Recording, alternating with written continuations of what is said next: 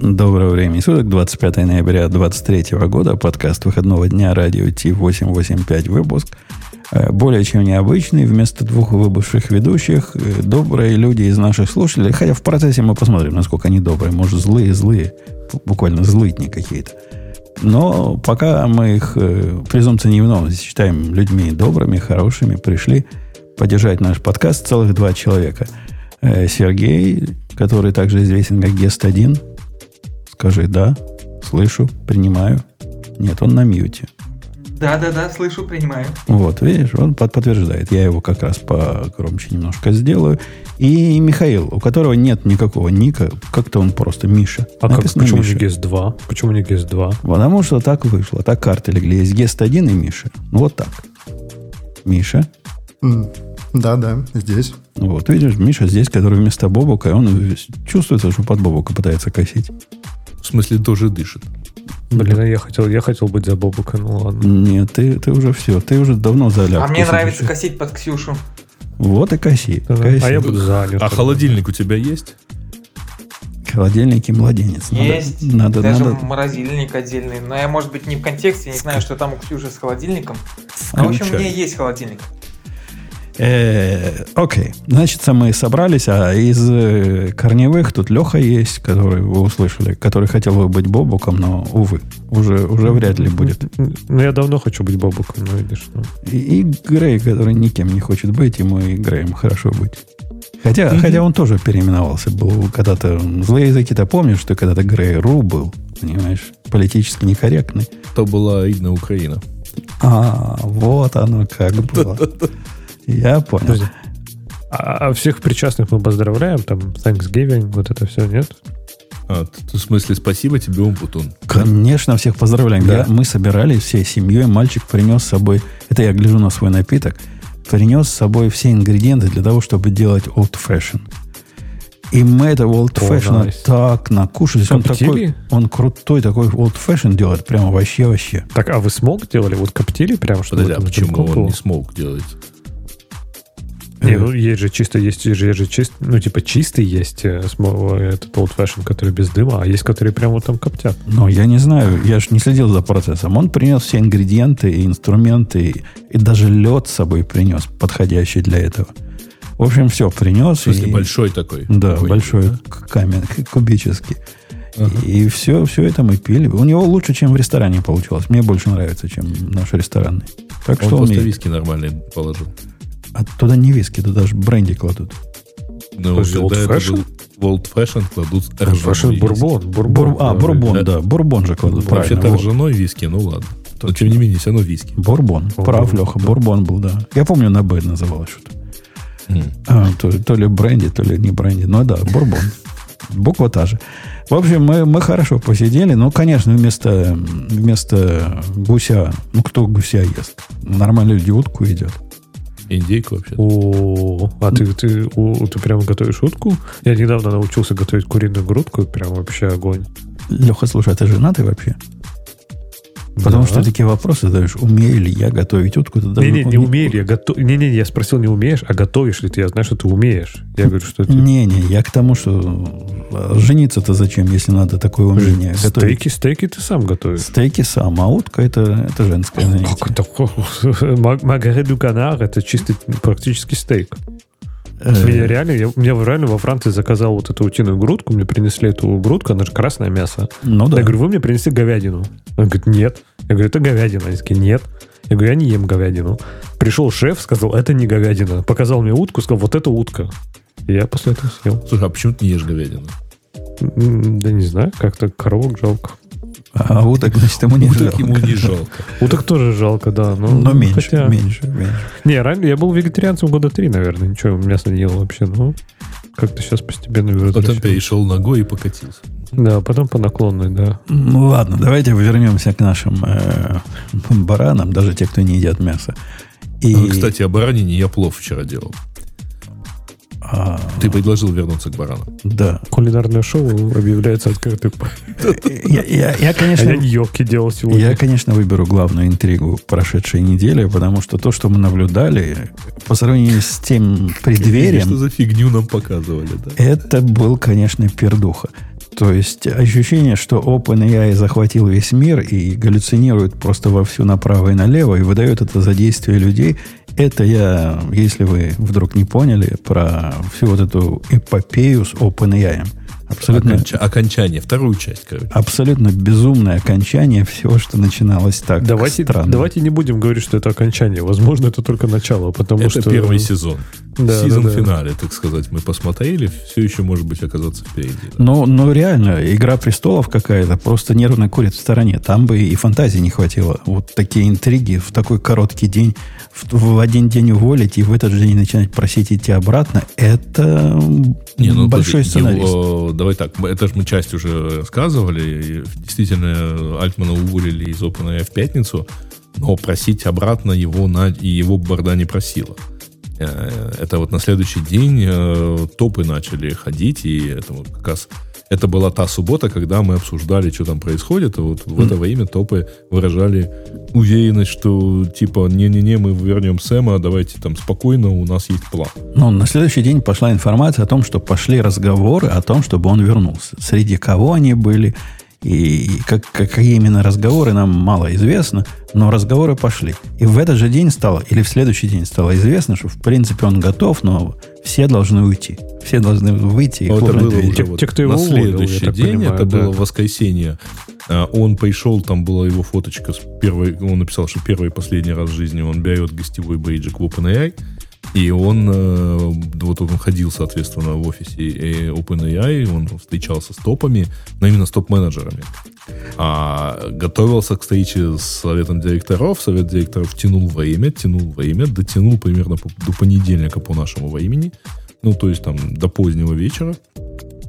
Оказалось, что они все это во имя э, предлагали позицию временного CEO другим людям. То есть они позвали бывшего CEO GitHub, тот отказался. Они позвали э, чувака из Scale AI, молодого такого, он тоже отказался.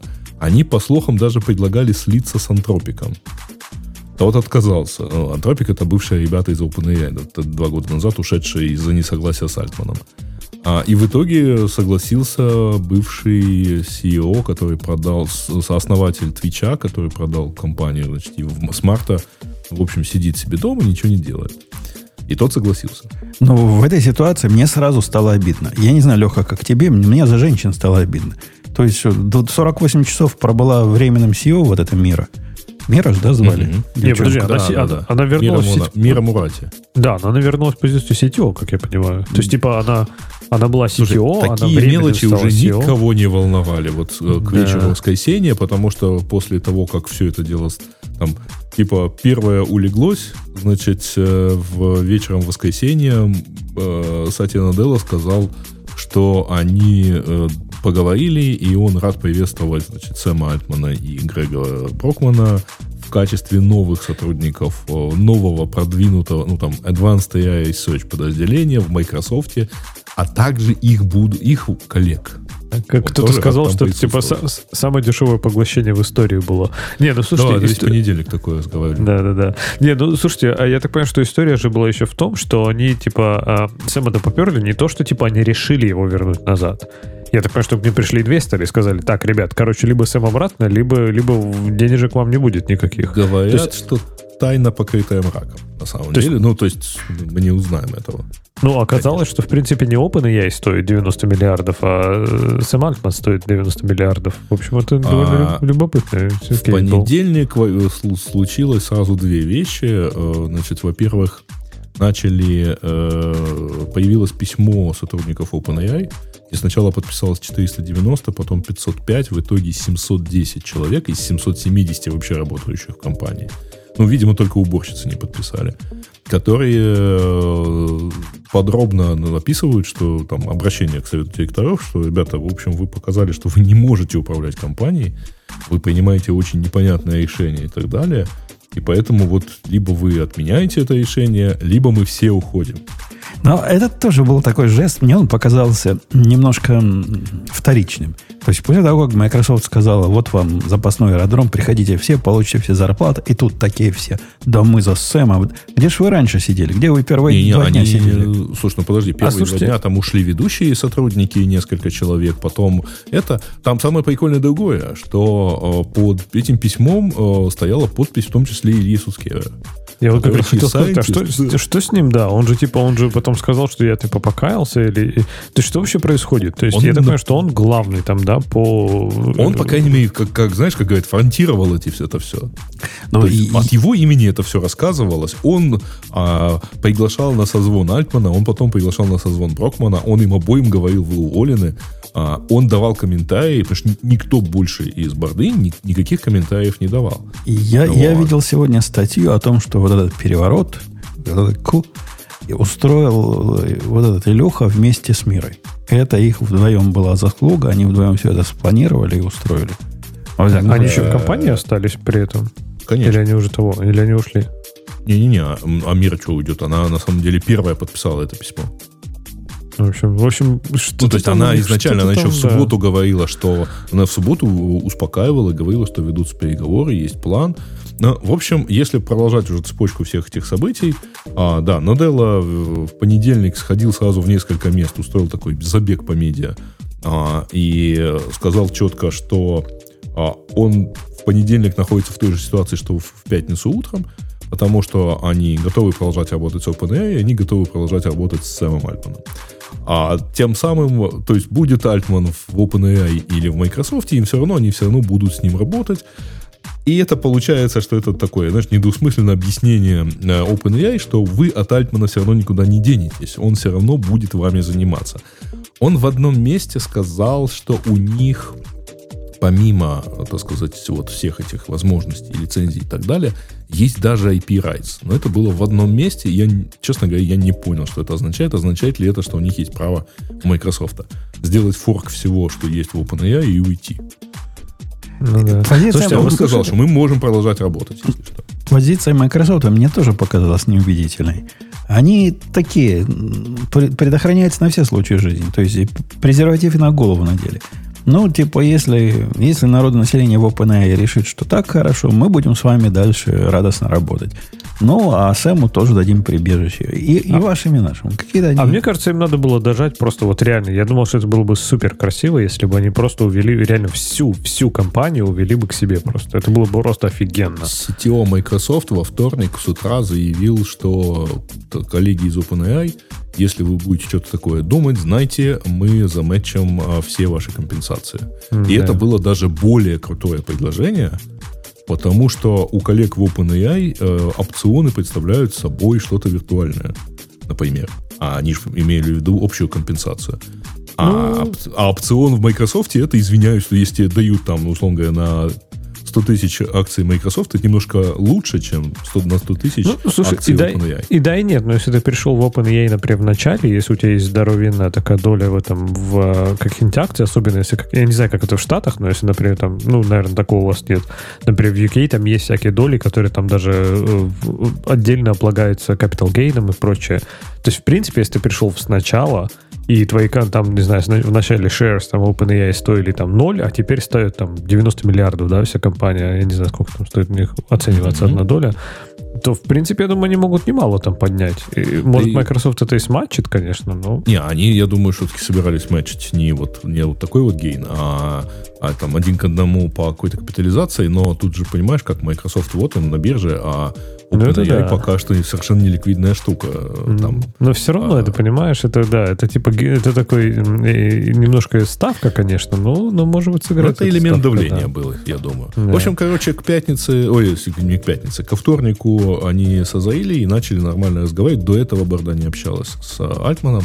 А они позвали на помощь, так сказать, с разных сторон, уже с участием даже нового SEO начали обсуждать. Э, со стороны Альтмана был Брэд Тейлор, бывший э, Твиттера, бывший CTO Фейсбука и основатель френдфида, за что ему спасибо. Помните, у нас там был каналчик подкаста. А, во-вторых, э, был еще, кстати, этот Брайан Чески, который основатель Airbnb, он тоже там как-то поддерживал Альтмана. А со стороны э, значит, Борды был вот, соответственно, новый, новый CEO э, Эммет Шир, который вообще сразу пообещал расследование, почему-то сказать, самоуволили и так далее. В общем, и к позднему вечеру вторника они таки договорились, что э, Сэм возвращается как CEO, но он не возвращается в Борду, а Брокман не возвращается в Борду, ну просто возвращается в компанию, а э, Борда почти вся, кроме Адама Де Анджело, увольняется, и новым чермен становится Брэд Тейлор, и они позвали бывшего министра финансов штатов э, по и Клинтоны, э, Ларри Саммерса. И, и ты, это начальный состав ты, Борды, ты, ты, это главное, еще шестерых. Ты это главное про Борду не сказал. Ну, про что? Все про это пишут. Борда характеризуется... Ни одной женщины пока. Тремя вещами. Ни одной женщины, ни одного не белого мужчины и ни одного ученого.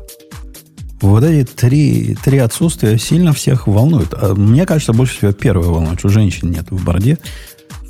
Я это... думаю, что они найдут. Дело в том, что это начальный состав, который должен, э, соответственно, нанять еще шестерых директоров в борду, потому что по, номинально их должно быть 9. А они, я думаю, найдут, но вот эти три э, человека, ну там за исключением э, Де Анджело, э, Тейлор и Саммерс, они, конечно, собаку съели на всяком там лоббировании полиси и э, корпоративном управлении, и в итоге они ну, вот, правда, так... там как-то Гриша меня поправлял, что они, там, Тейлор собаку не съел, а, но он, по крайней мере, там, он очень хорошего разруливания конфликта. Так, а вот вы не думаете, что в свете того, что они сейчас берут как раз, ну, по большому счету, политиков, да, то есть, типа, готовят какую-то почву, и вы, если вы читали вот эти странные слухи от э, да, которые сказали, что на самом-то деле Сэм Альтман ушел из-за другого конфликта, что якобы они сделали Artificial General Intelligence, и, типа, они не сошлись, я так понимаю, что на этической стороне, типа, можно ли, я так понимаю, это выпускать, можно ли этим заниматься, что, типа, что, может быть, они готовят почву, что вот сейчас вот-вот у нас типа Skynet запустят. Очень, очень может быть. И, есть же такая теория, что вся Мы вот всегда эта... были за роботов, если что. Радио Ти всегда был за роботов. Вся эта ученая борда вместе с этими Люхой, они-то за AGI топили, который помог бы всему миру. А, а Сэм Альтман, он же такой гнусный коммерческий тип. Он не для того, чтобы всему миру помочь, а чтобы карманы набить деньгами. Я читал говоря, как раз, я как раз наоборот читал. задержать да. это все. Да, да, да, что типа, что они как раз опасаются, сейф, да. что Альтман хотел, типа, давайте это все резко начнем продавать, потому что офигеть. А все остальные, типа, не, ну как там, этика, вот это вот все, он там оказывается, что у нас AGI может оказаться расистом и прочее. То есть они, я так понимаю, что как раз больше опасаются, чем, чем хотят. Ну, это кого, кого почитать, понимаешь, по-разному. Просто одни хотели, ну, в том изложении, что я читал, одни хотели AGI, который принес бы всему человечеству счастье, а другой хотел AGI, который принес бы ему деньги. И вот в этом, значит, корневой конфликт. Ну, и сама эта компания, она, в принципе, так создана, что конфликты должны были быть. Вот это то, что Грей рассказывал в прошлый раз, разделение на э, свободную его часть, типа публичную no, часть non, и коммерческую часть. И for profit, да. Да, она да. тоже а, звучит так. Нас упрекают, что мы кого-то перебиваем, но э, в смысле, что тут гости хотели что-то сказать, гости-то вы вырываетесь, вырывайтесь. Да гости на Если что, нет, что хотите нет, сказать. Э, да. Опасайтесь ли вы за вашу работу?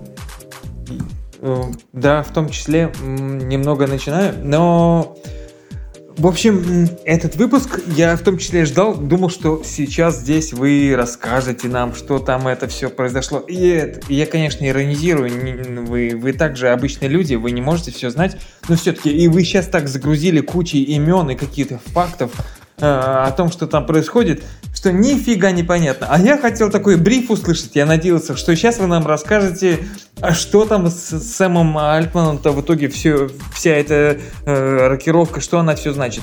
Но, а понятно, тут ну и, в принципе, тут... ожидаемо, что у вас не может быть такого однозначного ответа. Не, подожди, дропинг это только Грей, я тоже ничего не понял. Во-первых, у нас может быть однозначный ответ, не факт, Я просто, это четвертый выпуск подкаста, в котором я на этой неделе рассказываю про OpenAI, поэтому, ребят, у меня в этом все вылетает, и даже не задумываюсь. У него все, все записано, ходы. Э, мы можем вполне сказать свое мнение, но у нас даже мнение построиться не может, поскольку ситуация безумная более чем полностью. Это, это реально какая-то какой-то, какой-то, какая-то рабыня Изаура происходит на наших глазах, если вы понимаете, о чем я говорю.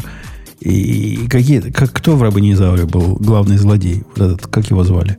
Луис Кейси, Альберто. Кейси или это было... Луис Альберто, Луис ребята, Альберто, перестаньте, да. ну, э, Леш, ты молодой, ты не помнишь. Кто в этой Я ситуации... тоже ди- динозавр, но не помню из рабыни. Кто в этой ситуации Значит, Луис не нам даже и непонятно. Но кто, кто из Аура было, да, было всем ясно. Слушайте, не, ну смотрите, э, что здесь, э, что здесь за ситуация? Значит, ну здесь, во-первых, чудовищная какая-то некомпетентность борды, и, видимо, это все-таки некомпетентность э, вот как бы ученой ее части, ну такой некоммерческой. А, потому что э, так, в общем, никто не делает, э, так как у, они оформ- оформили и организовали увольнение, ну, так, извиняюсь, даже э, ну, вот если бы в офисе стояла полиция и предъявляла бы Альтму на обвинения уголовные, ну, возможно, это было бы оправдано. А ничего подобного нет. То есть, с одной стороны, есть вот их, так сказать, управленческая некомпетентность, но это как бы не, там, как бы не, не совсем гиковская тема. А во-вторых, э, да, наверное, там э, как-то скорость, которую набрал Альтман в плане развития коммерческих э, всяких вещей, возможно, они обиделись, что там OpenAI перестала принимать платные, например, подписки, не, а они считали, что вот Борда должна про это тоже что-то знать. А, и ну и прочие вот всякие вот там просто активное развитие. Может быть, они не согласовали программу DevDay. Не знаю, должны ли были. Да, да Ну. е- есть масса теорий, что, собственно, явилось триггером. Например, одна из теорий говорит, что вы- выход GPTs стал тем самым триггером, потому что один из чуваков, фамилию которого Грей, конечно, помнит, а нам Адам она не, не говорит ни о чем, он пилил подобный продукт. И это было его Он не прямо... пилил, он запилил. Это сервис называется poi.com. Во, POE. во, не зря И- говорю, что у Грея есть что сказать на эту... Это- на- на эту- А я его просто много раз рекомендовал за последние полгода. Ну вот, Он, вот, хороший сервис. вот да. такой конфликт интересов произошел. Но меня в этом больше всего удивляет и даже где-то поражает стремительность процесса, с одной стороны. И с другой стороны, идиотская совершенно идея сделать это в пятницу вечером. Кому Не, не, это в голову... пятницу в 12.00. Ну да, ну, Ну, все равно, после да, но работы. это, в- это ваш... Не-не-не, я имею в виду, это ваш вечер, да, это в Калифорнии 12.00. Да, и все выходные мир только об этом и говорит. Но это тоже было, было сильно.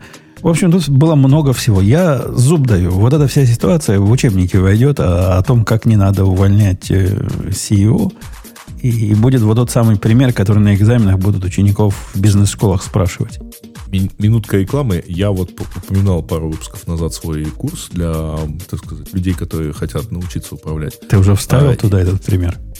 И я вот сейчас прямо тренируюсь. Я пытаюсь понять, в какое место вставлять, потому что обычно все-таки у тех менеджеров, которые там, составляют аудиторию этого курса, как бы нет задачи общаться с советом директоров, у них его нету. Но это прямо вот классическая штука, э, она просто показывает, э, ну, вот почему я считаю, что решение принималось под давлением там условного там Суцкевера, Хелентона, которая вот это директор э, в Джорджаунском университете по стратегическим и прочим грантам, а, оно просто показывает, что они просто вообще не понимают, что делает SEO, и что ну, нельзя вот так вот просто достать человека и сказать, все, иди там, значит, до свидания, э, собери вещи, мы, мы тебя увольняем. Потому что это SEO там, компании с, там, с многомиллиардной капитализацией хотя бы. А, Давай, но, э, я подозреваю, что они просто, во-первых, про это не подумали. Вот эта стремительность, она из-за этого. А, да, там, кстати, есть еще одна тема, я ее сейчас добавил, по поводу вот с этого самого, чего они там придумали, потому что вот этот алгоритм Q-Star, который типа ну, вроде бы как действительно демонстрирует собой хорошее продвижение в плане вот развития. Бог с ним, с алгоритмом. Давай вывод сделаем из этого всего дела. Из этого всего дела, как нам, куда христианину Да податься? нет, почему бог с ним? Это же как раз страшно. Вот это вот Q-Star, это единственное хотя бы оправдание всего того, что происходит, если ты хочешь все очень сильно упростить. Ну, как обыватель такой, ага, его уволили просто из-за того, что там какой-то у них AGI и Q-Star, вот этот. Но мы, мы учтем ваш Есть голос. он или нет? Мы учтем ваш голос, дорогой Гес. Но поскольку я, я тут решаю, что следующее... Так вот, Это я, был Сергей, если что. Э, я хочу вопрос... Бутун называет Гест-1. Гест-1. Да? Ну, да. Я хочу такой вопрос задать нам всем. Мы можем спать спокойно? У нас все устаканилось. У нас не будет больше революции. У нас все будет дальше развиваться нормально, и будем и чатом GPT пользоваться, и Copilot чатом пользоваться, который тот же самый чат GPT вид сбоку. Все, я, все в порядке я, у нас. Я уже жду с нетерпением AGI, э, и пусть, пусть роботы правят миром. Мне кажется, они сделают а, мир а, точно не а, хуже, я бы чем, вот лично, э, Я бы вот лично предпочел бы остановиться пока э, на годик-два хотя бы вот с этими а GPT-4 там. Ну, чтобы это все переварить, чтобы к этому привыкнуть, так... чтобы вот студенты, например, начали, чтобы система образования даже приспособилась так не нужны никакие студенты будут. Так зачем студенты нужны? Зачем образование нужно будет? Не, не надо туда спешить. Вот туда не надо. Да, Зачем? А, почему? А, во-первых, То мы, есть машины, уже... машины превосходят нас во всем. И, и мы уже там. Это уже поздно пить боржоми. Слушайте, подождите, уже, да, уже, уже, уже, это, если, уже ну, поезд. Да, да, да. Михаил, скажи что-нибудь, а то да, да. хочешь сказать. Э, это по поводу... Да, у меня, кстати, вопрос, э, Грег, к тебе. Э, я хотел уточнить, как вообще Грег Брокман, который председатель совета директоров, в целом разрешил увольнение Сэма Альтмана, и как его могли вообще уволить? Он же глава совета, у него нет вообще никаких он, прав. Он не начальник совета. Нет, подожди, он не начальник совета директоров. Смотри, э, позиция Чермана в любой борде, она следующая. Первое, он организовывает работу э, значит, совета, то есть он технически он собирает э, он объявляет заседание, там, например, но он может не, не объявлять о заседании и так далее. А в некоторых компаниях у него нет права голоса. У него есть право голоса только в том случае, если, остальные, если голосов поровну, например. Даже такая ситуация бывает. Его задача, первое, организовать эту работу. Второе, он э, как бы представляет собой борду. Вот, как первое лицо, он подписывает протокол, например, да, условно, если такое требуется. Э, но он не является начальником этой борды. Он не может с членом совета директоров э, предсказать. Очевидно, что их шестеро, там у них уходил, значит, Рид Хоффман, у них уходил, у них был конгрессмен какой-то в прошлом году, он ушел, а, из состава совета директоров, и у них вместо 9 человек было 6. Значит, соответственно, видимо, ну, то есть вот, из 6 человек у Альтмана, если я не ошибаюсь, была доверенность именно вот на эту встречу от Брокмана, э, так сказать, он имел право за него проголосовать, но их там остальных четверо, их больше. То есть их даже не поровну получалось. Mm-hmm. И, видимо, все остальные вот так типа согласились. Вот и все. И им, по идее, не нужен. То есть они на самом деле могли вчетвером собраться и принять сначала решение, что они увольняют э, с позиции и выводят с позиции директора вообще из состава совета директора Брокмана, а потом уволить Альтмана. И, пожалуйста, вот их четверо и осталось. Вот. Ну, да, звучит как-то грустно, без какого-то права, вето. А поэтому это и назвали переворотом, потому что, ты понимаешь, оно выходит так, как будто, а, ну, то есть, так не готовится решение, так не осуществляется решение там в больших компаниях, а они все, они ни разу ничего не обсудили. То есть, вот нигде в этом всем там списке событий нету позиции там на заседании совета директоров они поспорили. Нифига никто не спорил. Там просто вот сразу 5 минут на увольнение одного, 5 минут на увольнение другого. И тут же происходит. Ну, красиво, да. Меня, правда, порадовала больше всего позиция Маска в этом случае, который просто прокомментировал, что э, зачем вы все это делали, ради чего, nice маркетинг. Ну, прям здорово отображает. А, кстати, ситуацию. любопытный момент, э, который тоже сильно всем понравился, но я не знаю, правда, там, я редко видел цитаты, короче, CTO, вот Кевин Скотт, CTO Microsoft, он пообещал э, всем сотрудникам OpenAI, что им не только сметчат э, вот это все, но им выдадут э, MacBook, и можно будет не пользоваться Teams. Красиво. И, и в моей, во времена моей туманной юности, по-моему, об этом я уже рассказывал, я однажды был втянут в подобный переворот, когда в компании, в которой я работал, тоже были. Там не совсем борда была директоров, но в принципе такая неофициальная борда держателей акций основных. И у меня со временем накопилось много акций от этой компании, настолько, что если я примкну к тому или иному лагерю, то в принципе этот лагерь станет выигрышным. И как они за мной ходили, вы бы видели. как они меня просили, давай, значит, сменим. А основной конфликт был в том, что это был 96-й год и интернет. Ну, вы помните, интернет появился более или менее. Всем надо в интернет. Всем надо в интернет. И вот эти активисты говорили о том, что вот эти все наши программы, которые мы пишем, надо бросить. И вот это, все это биржевое, э, то, что мы делаем, надо бросить. И все исключительно интернетом должно быть. Веб-сайт, короче, сделать. Да, сайтик сделаем, и будет, будет счастье. И вот по поводу этого был переворот, поскольку э, CEO тогдашний, он был категорически против такой переориентации. История показала, я не примкнул к перевороту, история показала, что мы оба правы. Поскольку после моего ухода таки переворот произошел. И дела этой компании лучше, мягко говоря, не стали а, от подобного. Э, давайте пойдем на следующую тему. Я хочу, Леха, к тебе пойти. Ты, говорят, Давай. PlayStation купил, да? Э, нет, смотри. Давай начну издалека. В принципе, сейчас принято ненавидеть Amazon. Они там капиталисты, эксплуатируют, и вот это все. Как только ты пойдешь покупать что-то вне Амазона, ты понимаешь, почему Амазон рулит. Я пошел купить PlayStation. Я не купил, ну, типа, я купил PlayStation. Заходишь на сайт PlayStation Direct, они говорят, зачем платить всяким посредникам типа Амазона? Вот у нас скидочка, Black Friday, пожалуйста, покупай. Я говорю, хочу. Заказал, купил. Они говорят, доставка один-два дня. Я говорю, прекрасно. Лучше же, чем мой Prime. Но ты понимаешь, в чем подвох? Ты же в эту тоже сеть попадал. Не, они говорят не доставка, они говорят шиппинг Del- один-два дня. Да. Но до момента delivery. шиппинга сколько, да, delivery, да. сколько произойдет, пройдет, никто не знает. Неизвестно, никто не знает. Вообще никто. То есть я купил, э, заплатил, я заплатил э, во вторник. До сих пор нет даже никаких апдейтов. Да, да, я знаю. Я, я так покупал филипсовские лампочки. Тоже повелся на то, что зачем платить посредникам. Ждал неделю, пока шипмент произошел. Понимаешь? Я, я даже зашел на сайт поддержки. Зашел. У них написано, работает с 4 часов вечера до 2 часов ночи. Я заподозрил, что с таймзоной что-то не то. Думаю, ну ладно, хорошо. Пишу, говорю, вот, говорю, мой заказ, все дела. Они говорят, да-да, сейчас мы все проверим, какой ваш e-mail. Я говорю, такой. Они говорят, номер заказа. Я говорю, такой. Вы говорите, mainland US? Я говорю, нет, блин, я в UK. Они такие, а, ну тогда вам надо в UK support. Я говорю, я понимаю, а как туда попасть? Они говорят, а мы не знаем. Что-нибудь еще могу вам помочь? И, и я нашел в итоге, в итоге я нашел, какая база знаний всего интернета. То есть весь интернет держится на этом. Reddit. На Reddit есть пост, в котором нет ни одного комментария, который написан год назад. Чувак написал, я, говорит, на всякий случай опубликую ссылку на UK support PlayStation Direct. И ее больше нигде нет. Это, эта ссылка живет только на Reddit. Я зашел туда, там написано, типа, 70 человек до вас там, типа, в очереди ждут э, человека из саппорта, потом 30, потом 20, потом 1, потом написано, ой, что-то у нас, короче, все сломалось, потом попройте в другой раз. Поэтому PlayStation-то я купил, но когда ее привезут, вообще без понятия.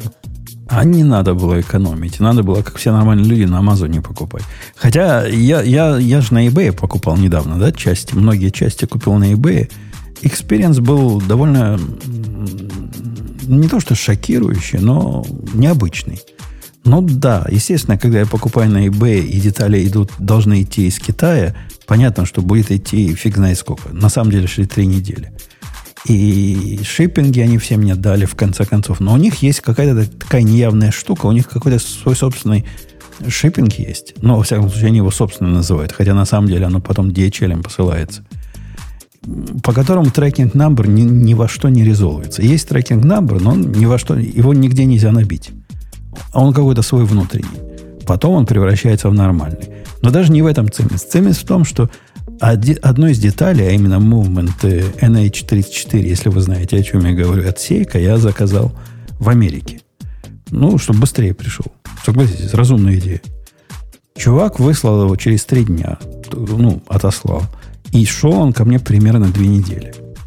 Я в результате гневно написал ему в обзоре, говорю, ну, чувачище, у меня из Китая за это время доходит, вот тебе три звезды за это, и, и вообще, не хочу, не хочу типа, про тебя хорошие слова говорить. Слушайте, оказывается, big fucking deal на eBay. Он меня закидал письмами, причем не наглыми, а такими вот разумными письмами. Говорит, слушай, ну, что я могу сделать? Я послал ну да, я через три дня послал, потому что в пятницу заказал, суббота, воскресенье не работаю, в понедельник послал. И вот так Это оно шло по почте, да. да. Я говорю, ну ладно, а почему так долго? Он говорит, понятия не имею, я USPS посылал, значит, э, ну, обычная американская почта, нет моей, моей тут вины. Я говорю, ну, окей, я погорячился, давай поменяю ревью. И что вы думаете? Вы думаете, можно поменять ревью на eBay? Сейчас. Наверняка нет. Сейчас. А для этого он должен к ним обратиться. Они должны его обращение проанализировать, заакцептить, послать мне письмо. Он уже три раза обращался, и три раза они типа акцептили, я письмо ни разу не получил. Без письма нет никакого способа, вот волшебной этой ссылки, которую только eBay знает, поменять свое ревью. Я не могу результат своего погорячения поменять. Мне прямо ну, чувака да. жалко. Я говорю, понимаешь, любопытно, что как только ты уходишь из инфраструктуры Амазона, вот именно с точки зрения покупок, ты понимаешь, почему Амазон рулит. То есть, типа, такие вещи там отполированы просто, я не знаю, до блеска. Всем остальным плевать на это. То есть, ну, вот, ну, тому же там вот PlayStation Direct, да, да и вообще пофигу. Когда отправят, тогда отправят. Так эта тема, э, э, э, эта тема примерно про покупки про Amazon?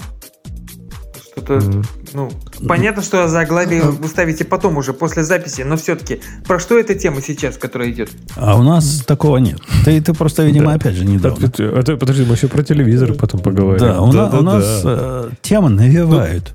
Пока что это разговор. обсуждение первого слова в названии темы. Да, PlayStation, PlayStation. есть в слове? А Леша, понимаете да, ли, покупал понятно. его не, не на Амазоне. Но, да. кстати, Леш, я тебе должен сказать, ты просто, не знаю, насколько ты знаком со всякого рода геймерскими вещами, типа Steam, а, Epic Store и так далее. Ну, Нет, то есть... Steam, Steam я знаю, и Epic Store тоже знаю, что там. Да, ну, то есть вот а реально ощущение, что сказать, люди не хотят у тебя брать денег.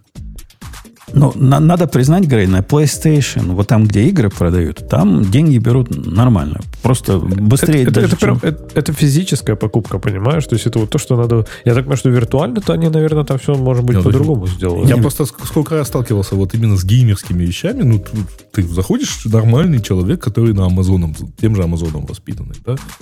И туда заходишь, и ты понимаешь, что ты ничего не понимаешь, а люди туда несут деньги, и им пофиг, что оно там вешается, ломается, э, не туда взрывается и так далее. Они продолжают туда нести. То есть вот они их несут, условно говоря, знаешь, принято было считать там лет 20 назад, что аудитория порносайтов, она горячая и кричит, возьмите мои деньги. Ну, понятно почему. А у геймеров еще круче. То есть вот не, не, такого у, бы у, там не простили. У PlayStation, у PlayStation Store есть другая проблема. И это единственная причина. Ко мне мальчик недавно пришел, говорит, ты что, говорит, отец, охренел, почему у тебя на, для того, чтобы зайти в PlayStation, стоит пароль? У меня там пароль стоит. А потому стоит, что я, как дебил, два раза купил игру случайным нажатием. Там вообще никакого подтверждения не надо. Клик-клик и все. Мне пришлось код поставить для того, чтобы оно меня спросило, ты таки хочешь покупать на самом деле? Много, много интересного мне предстоит, да? Ну да, но покупать так, просто. Е- если дойдет, конечно, когда-нибудь до меня эта консоль, я надеюсь. А тема, которую мы выбрали, как правильно, правильно Сергей заметил, она не про то. Она совсем про другое. А именно про PlayStation Portal, который у меня есть уже живой человек, видимо, его мальчика, который эту штуку заранее заказал. 200 долларов проплатил, получил и в полном щенячьем восторге от этого девайса. Слушай, ну это типа вот как э, у кого есть еще такой Switch, по-моему, да? Не-не, девайс представляет собой исключительно ремонт-терминал к э, готовой PlayStation. Если у вас есть уже PlayStation, вы можете за 200 долларов купить такой типа iPad с прицепленными к нему джойстиками, который умеет, видимо, экраны гоняет он с PlayStation. Я не знаю, как он, как он работает. Э, мальчик возмущался мной, что когда он включается, когда ты включаешь на этой кнопочке питания, он включает и PlayStation автоматически, и заодно и телевизор. Что может ночью семью разбудить, если а, телевизор то есть, типа, то есть он стримит прямо с приставки? Он, он прямо с приставки стримит? Он прямо вот с приставки стримит. Он умеет и через интернет, и локально из твоего Wi-Fi всячески умеет. Ты можешь и в дома быть, и вне дома быть. И... То есть это не cloud gaming, да? То есть типа он не запускает нет, у себя. Это у тебя... То есть это чисто твой девайс Ты стримишь реально со своего девайса, да. У них же есть такая, такая приблуда, такая программа, э, remote desktop типа для PlayStation с, с компьютера любого. То есть и до этого можно было играть на, на Маке в игры PlayStation через вот эту штуку. А это такая же, только в отдельном устройстве. По-моему, идея, идея бомба, конечно. Хотя я, подумавши, не нашел ни одного use case для, для вот этого. Ну, если ты в командировке, например, часто ездишь, хочется поиграть. Ну, телеви... не, а телевизор как не ты это сделаешь? Подожди. А как ты это сделаешь, если ты на, этом, в командировке, если ты, ты должен быть где-то рядом с приставкой, нет? Не-не, он по Wi-Fi, по, по удаленному, по интернету он работает.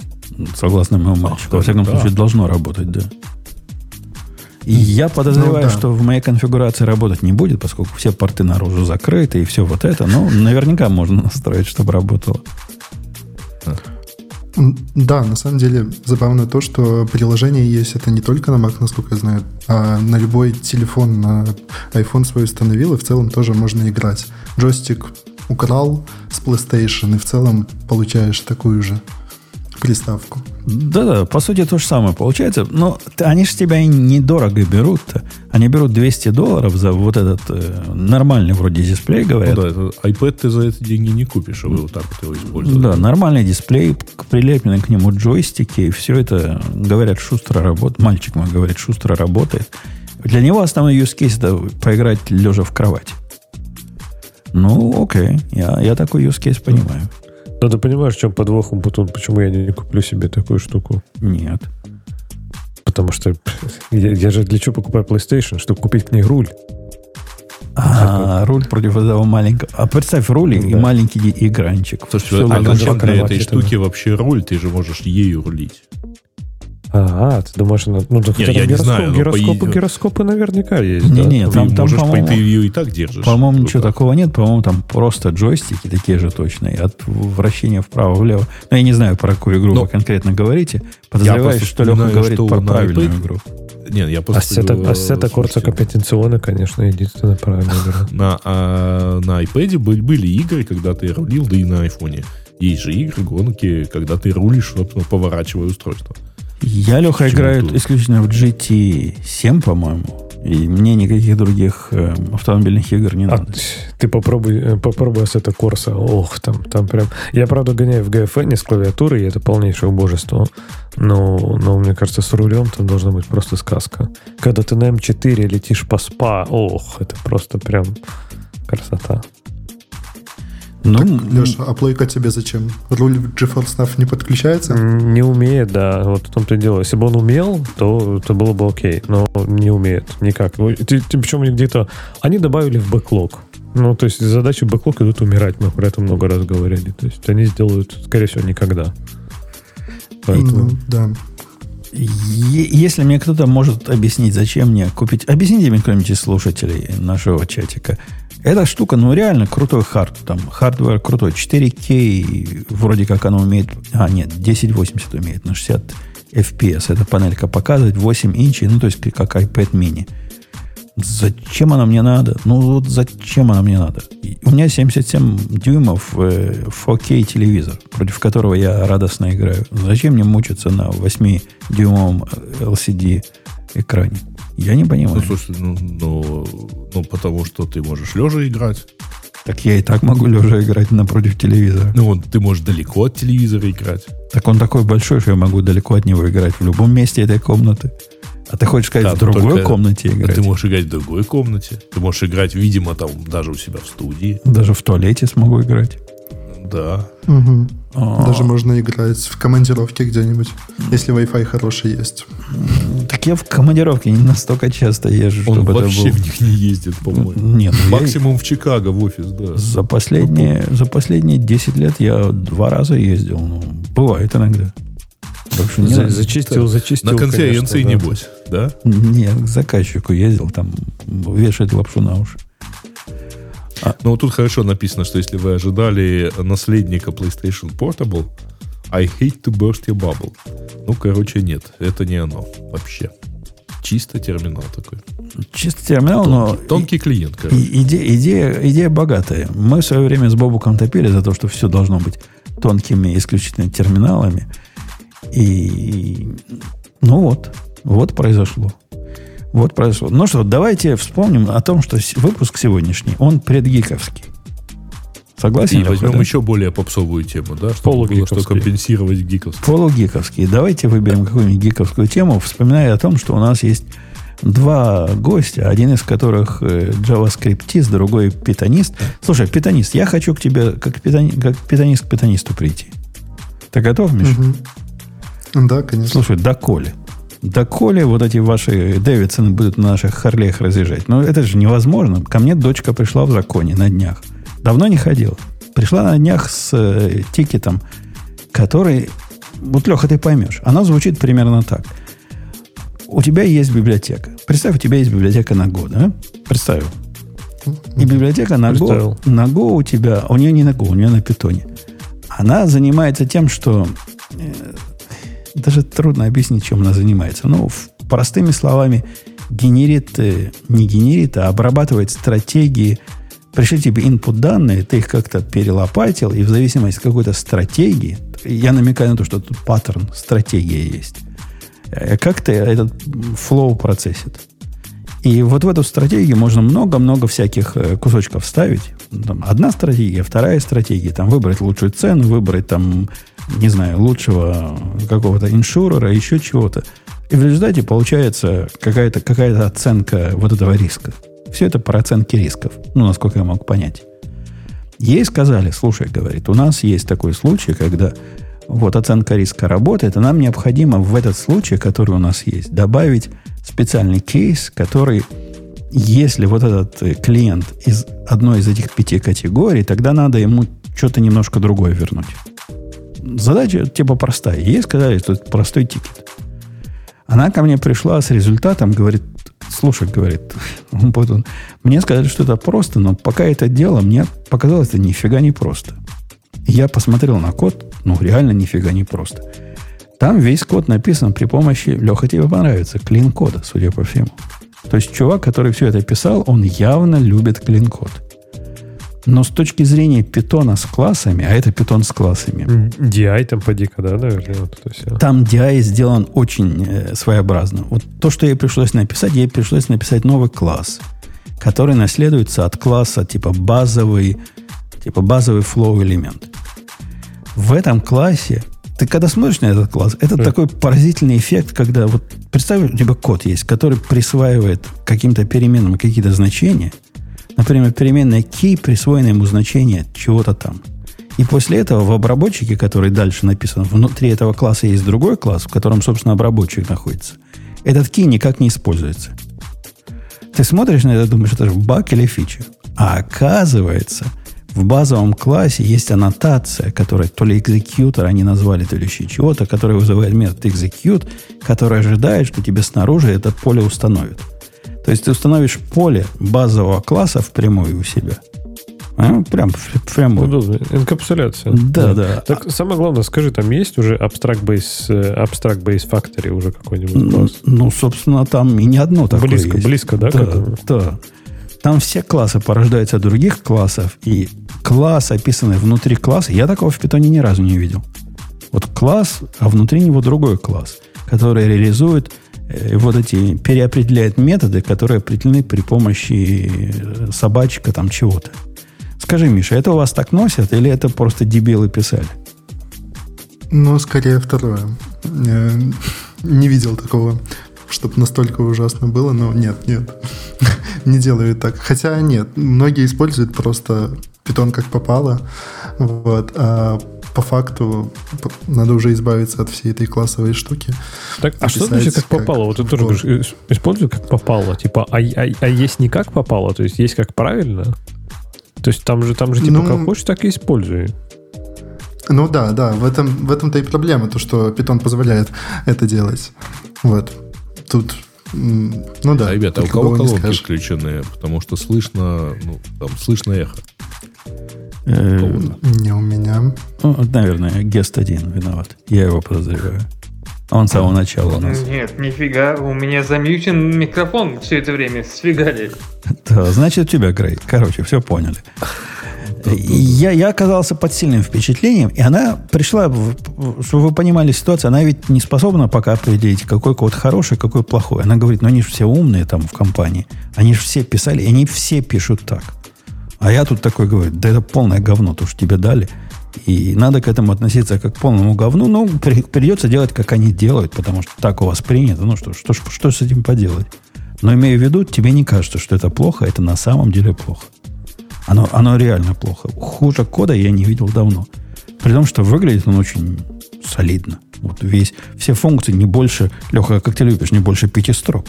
Ни одной что функции это? больше пяти строк я не Трех? нашел. Ну, там, Трех? видишь, там же... сигнатура. Там же питон, не. там же надо отступы делать. Не, подожди, я, кстати, никогда не был таким пуристом. Я, кстати, никогда не был пуристом именно по части клин-кода. То есть есть какие-то догматичные вещи, которым следовал, э, спойлер, типа TDD, но, в принципе, я клин-код я никогда не был прям таким большим фанатом. И говоря, например, про вот сложные классы и прочее, то есть и вот эти люди запрещают мне ковыряться в носу. То есть эти же люди потом будут пинать Spring. Spring хотя бы внутри, в принципе, написан нормально. То есть, типа, это не какая-то толпа вот этих вот странных людей, которые, о, смотри, как я умею, написали. Они реально пытаются это местами упростить. Так что уж лучше Spring, чем вот это вот свое говноподелие какое-то на питоне. Э, ну, окей. Ну, зато у них все там, знаешь, как с умом сделано. Смотришь на это и видишь, что использовали все лучшие технологии. У них же проект построен как есть такой REST-сервис, а есть библиотека. Ну, там несколько больших библиотек, но вот это самая большая, которая пользуется REST-сервисом. В REST-сервисе все задано через OpenAI YAML файл, все автоматически генерируется, все, все описано, как у больших, все их там 7 эндпоинтов описаны при помощи OpenAI. В общем, все, все по-большому сделано. OpenAPI, да. OpenAPI, да. да. Э, ну, с вагером, типа. Все это, все это э, завернуто в, вместе.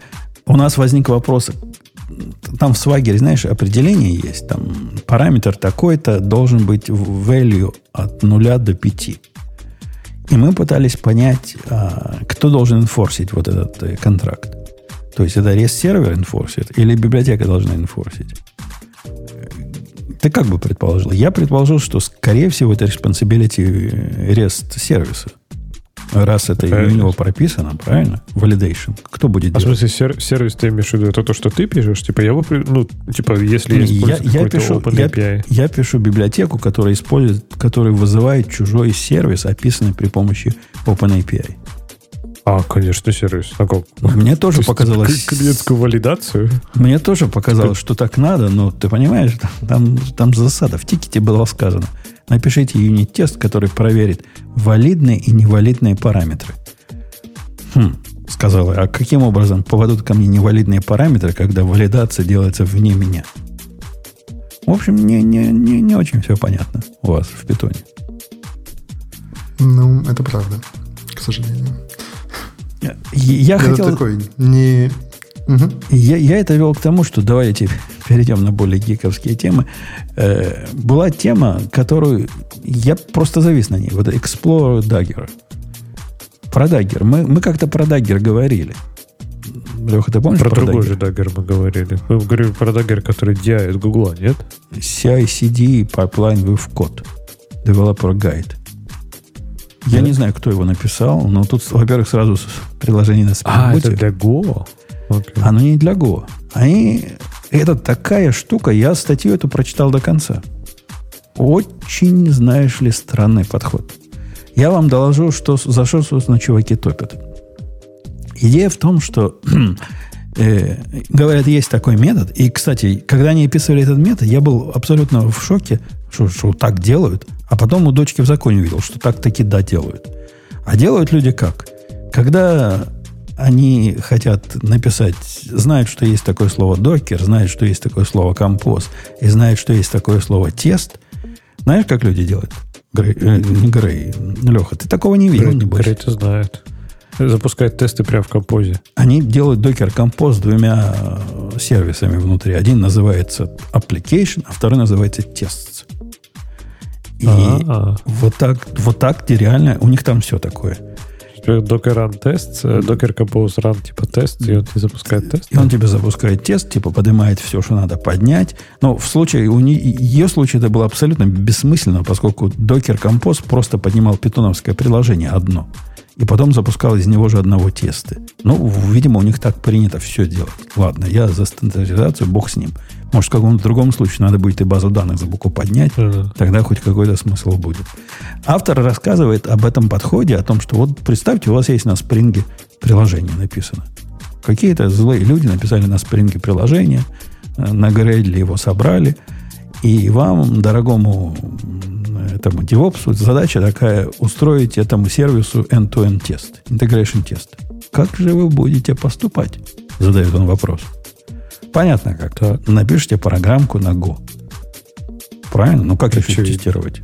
Как еще да. тестировать джавовскую программу? Надо написать другую программу на Go. И эта программа пойдет, все вот эти endpoinты вызовет, результат оценит. Ну, с этого момента у меня первый вопрос. А, собственно, почему писать надо на Go, если основной сервис написан на Java? Нет, ну смотри, для, для end-to-end это как раз в каком-то роде это имеет смысл, да, потому что ты, ну, типа, тестируешь снаружи. То есть даже, в принципе, язык реализации для тебя не должен вообще ничего решать. То есть хочешь написать на Java, ну окей, напиши на Java. Но это же должен быть внешний процесс. То есть я так понимаю, что ты предполагаешь, что типа можно красиво и удобно запустить будет типа Java-приложение. Но, но так нельзя. Это большой соблазн, но так лучше не делать. Это же end-to-end. Ты же тестируешь именно black Поэтому, ну, на год, на го. Ну, я тебя прерву. У меня есть end-to-end тесты, которые выглядят как поднять, которые находятся внутри того же процесса, который я тестирую. То есть код, кодовая база находится, какой main test go, например, да? Ну, да. который поднимает, запускает мой main основной, а потом начинает его дергать за endpoinты. Оно, ну. как бы, во-первых, все вместе, и, и тест, и код рядом, интеграционный.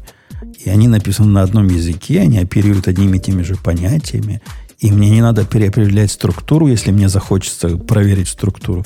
Ну, понимаешь, в этом, же, в этом же и опасность. Ты говоришь, не надо переопределять, переопределять структуру.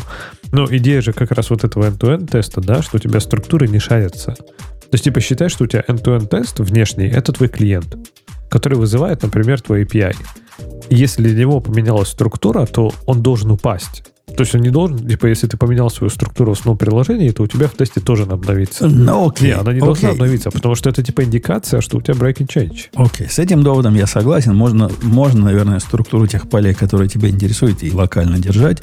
Но мой поинт в том, что держать тест вместе с кодом, в принципе, неплохая идея, если возможно. Ну, ну да, ну, ну end-to-end для меня это всегда именно внешняя, внешняя штука.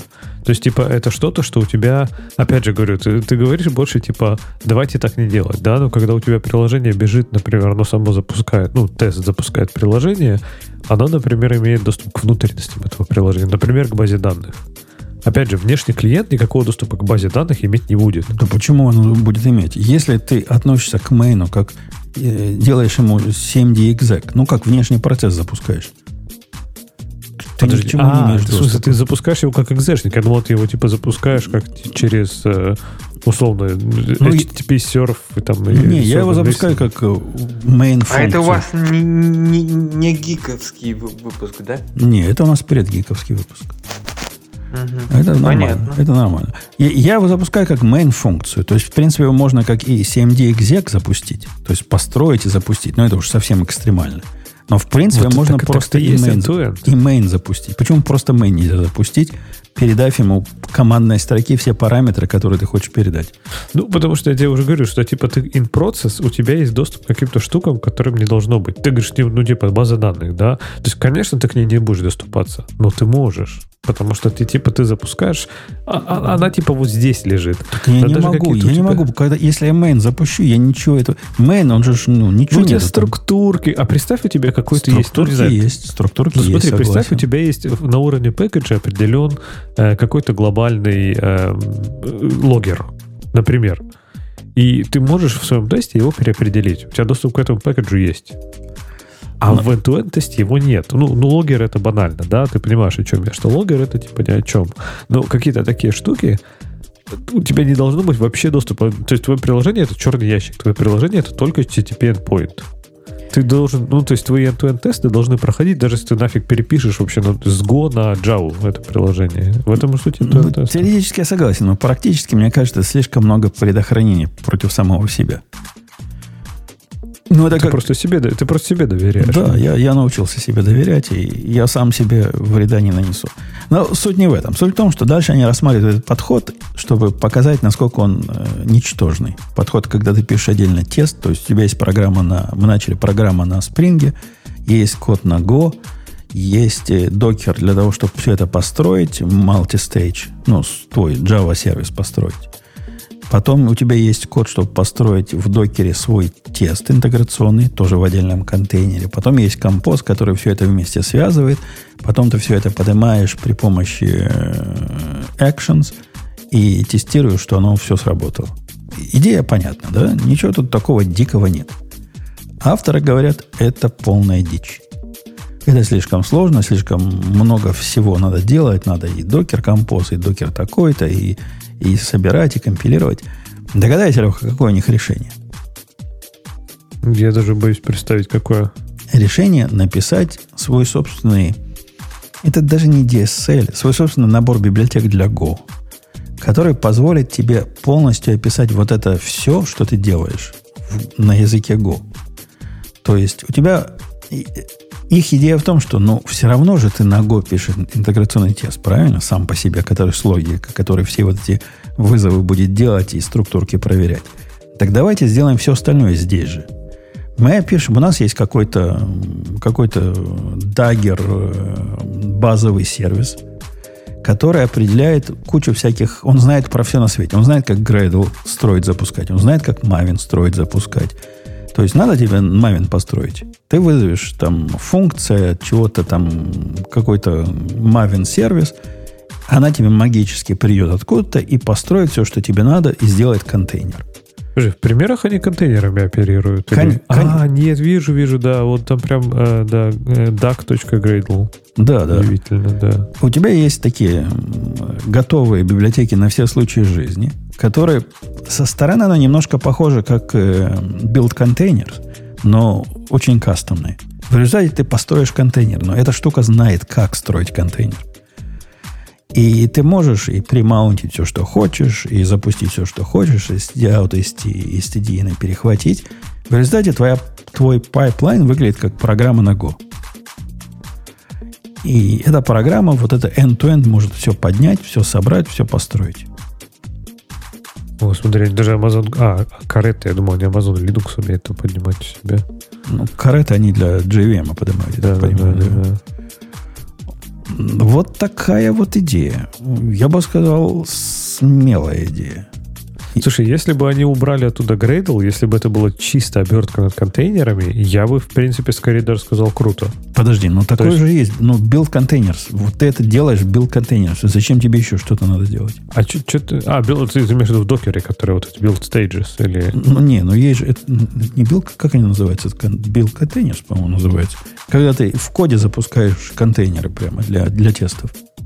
А, тест-контейнер. Тест-контейнер, да. А, это же тест-контейнер да, есть. Да, да, да, да, да. Ну, в принципе, да, наверное, ты можешь это все обернуть в тест-контейнер даже. Хотя потому что, да, у тебя приложение внешняя зависимость получается. Ну, ну, когда там появляется Gradle, это мне, мне даже просто, знаешь, это вот когда, знаешь, иногда бывает, смотришь проект, думаешь, о, прикольно посмотреть, как они это реализовали. А сейчас я понимаю, что мне реально страшно смотреть, как они это реализовали. Когда вот это Gradle, вызов метода Gradle, что там происходит, Наверняка там через какой-нибудь, э, через OS exec делается выпуск, запуск грейдла. Ох, там классно, наверное, все. Видя главного преимущества вот этой симплификации, о которой они говорят, э, твой YAML станет проще. Вот это главный их point. В результате наш YAML станет проще. Ну, конечно, если бы я shell скриптами все это сделал, тоже YAML, YAML стал бы проще. Если бы я все это запустил в shell скрипте. Точ, настолько точно стал бы проще как если бы я запустил при помощи вот этой их балалайки. Мне эта штука кажется такой сущностью весьма экзотической. Хотя есть такое ощущение, что что-то в этом есть. Вот есть в этом дагере а какое-то... Неуловимое что-то, да. То есть, например, смотри, если ты не заметил, у них такая штука есть, когда они пример с Go показывают, они говорят Go, from version, бла-бла-бла, и там говорят with, with source. То есть они могут на лету, я так понимаю, для тебя это даже собрать. То есть ты, в принципе, реально можешь написать на этой фигне какой-то тест, который возьмет твой исходник, соберет его под нужную целевую версию Go, запустит ее ну, с какими-то там, не знаю, конфигурационными параметрами и, и там, директориями, и прогонит вокруг этого еще и тесты. Да-да, у, у них там круто есть. Да. Вот эти штуки у них круто сделаны. У них они не, не копируют, ну, если я правильно понял, не копируют гошные сорсы, а маунтят их и умеют понимать, что если ты поменял их, они могут автоматически эти интеграционные тесты перезапустить для тебя, пересобрав их тут же на лету. И вот такие гитики, да, они, они умеют делать. Но все это выглядит ну, определенным усложнением. Я бы сказал, с одной стороны, а с другой стороны, такой абстракции над тест-контейнерами, которые выглядят, ну, мне выглядит излишне. Мне тест-контейнеры кажутся достаточно высоким уровнем запуска докер-контейнеров с теми сервисами, что мне нужны.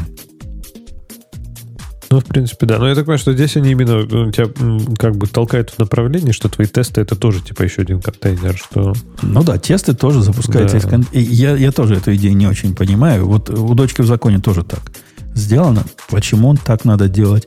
А когда спрашиваю, как вы отлаживаете, они говорят, а мы не отлаживаем. Ну, нет, что... нет, там должен быть ответ вот это, если вы отлаживаете тесты, значит, у вас плохие тесты. Вот это вот, они, они, они не отлаживают. Я ее научил, как запускать ее процесс без всего этого а просто подключиться к контейнеру, в которой зависимости мы руками запустили. И она наконец-то смогла отлаживать. Ну, слушай, сейчас контейнеры становятся, это просто типа вот эти все dev-контейнеры, вот эти штуки, это просто, по сути, альтернатива тому, чтобы запускать что-то вообще на локальной машине. И, в принципе, наверное, мне даже скорее эта тенденция нравится, да, то есть, чем запускать что-то локально, лучше запустить это в контейнере, потому что там и снапшоты файловой системы, и вот эти всякие плюшки, ну, может, туда и придем, скоро все будем запускать в контейнерах. Ну, черт его знает. Ну, допустим, тот же питон, ну, я могу понять, если ты вен в какой-то или... Как, как, что сейчас у вас носят, Миша, вместо для виртуальных ну, Носят, ну, носят Poetry. Poetry. Это... Да, да. Но она тоже как Венв, да, вот такая, такая же, чтобы виртуально да, у себя работает, работает так, только она VN в папочку создает не в текущей директории, а в определенном месте. А. Вот как вы живете в питоне, например, с тестами? Вот представьте, надо запустить тесты с конкретной версии питона на каком-нибудь GitHub раннере, в котором ты вообще не знаешь, какая версия питона. Типа через поднимать свое полностью окружение на раннере? А, ты подожди, я, я ну, за Мишу да. отвечу. Ты не знаешь, как это делается в Cloudflare, например? Нет. Ну, в Cloudflare ты, ты когда строишь pages, и вдруг ты захочешь с определенной версией питона это сделать. Представь, что ты будешь делать? А у них есть для этого специальное переменное окружение. Если ну, ты ее задаешь, это переменное окружение, он будет знать, какой питон надо поставить. Там все ну, продумано могучим указом. Не, ну это нормально для CI-CD системы, потому что там Netlify может, позволяет свой тому файл сделать с теми же указаниями.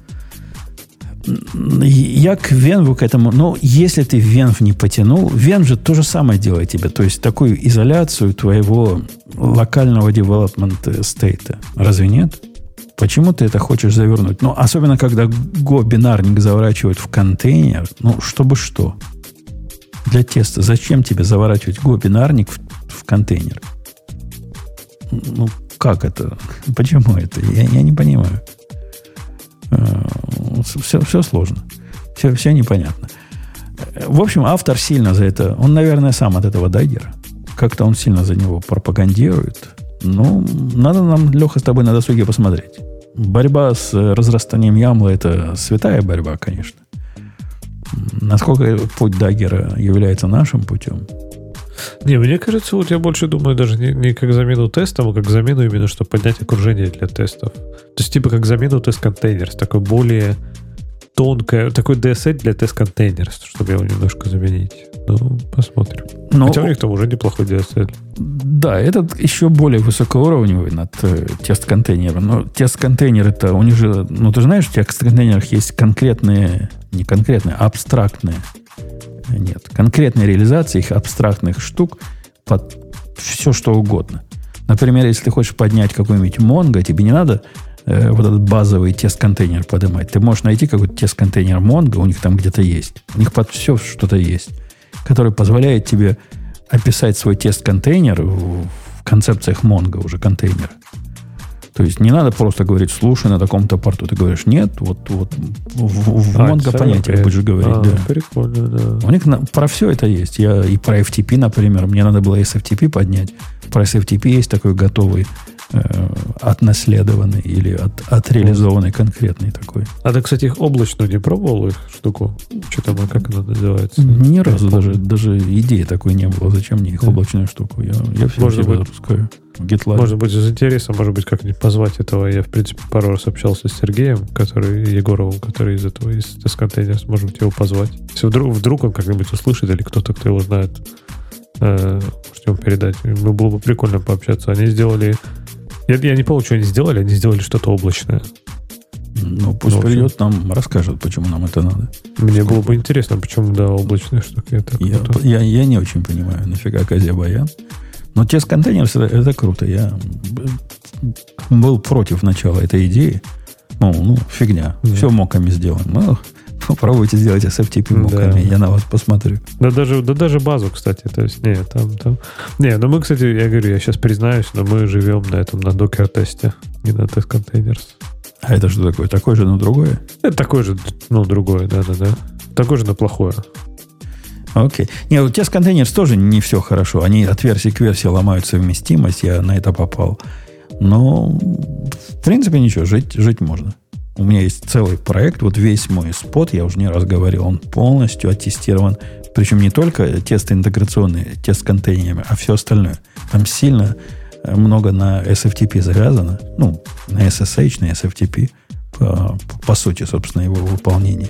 Вместо того, чтобы все вот это мокать, совершенно сумасшедшее занятие, э, все делается через поднимание тест-контейнеров. Мне, мне этот experience понравился, в общем. Нет, там, там прикольно какие-то штуки, да, сделаны. Такие, особенно, говорю, я помню, Spring в Java это было же вообще, то есть в Go все равно, вот, ну, по крайней мере, Docker test там довольно, ну, ты низкоуровнево оперируешь. А в, там в Spring это вообще красота была. То есть такой, а запусти ко мне э, модгу в контейнере, подключись к ней. Такой, хоп, и запустил. Офигеть. Не, вот Dark Side пишет, что когда у вас тысячи тестов, если для выполнения каждого нужно перед этим поднять пяток контейнеров, не надо так делать. Э, необходимо, типа, как suite делать. То есть, если у вас есть тест, э, набор тестов для пакетджа какого-то, можно один раз поднять контейнеры, которые нужны. То если у меня есть 57 тестов внутри чего-то, которое называется, не знаю, SFTP Executor, я могу один раз поднять все эти контейнеры и, и запустить 50 тестов против вот этих контейнеров, которые уже, уже один раз забежали, а потом аккуратненько нас, положить их. У нас обычно на уровне пэкэджа, типа в пэкэдже вот этот main, main который, э, как его тест main, да, называется, типа он все поднимает, потом запускает весь suite, а потом типа все это красиво убивает и и э, дальше уже, типа, все, внутри тестов они даже не знают, там, да, что это контейнеры. Просто снаружи приходит URL условно. Но что при этом круто, что если тебе надо, то некоторые тесты, вот прям конкретно некоторые тесты, они поднимают свое полностью изолированное окружение, свои контейнеры. Например, там какие-то миграции тестировать. То есть ты же не хочешь на, на грязном стейте работать. Ты прям поднимаешь контейнер и там вот гоняешь туда вверх-вниз миграции. Ну, да. конечно, конечно. Не, и, и, вот это э, тест, изоляция тестов друг от друга, оно дело важное. Но, с одной стороны, если вам реально надо параллельные тесты запускать, ну да, тогда надо обдумывать все. Но если вы их запускаете последовательно, то это относительно простая задача. Когда каждый тест за собой вначале что-то инициализирует, в конце чего-то очищает, то последующее выполнение довольно безопасно. А если параллельно, ну да, надо думать, что ну, там случайные таблички, случайные директории, там вот это все. Чтобы они никак не конфликтовали друг с другом, это определенная, конечно, головная боль. Но зато выигрыш большой. Ну, реально контейнеры долго поднимаются.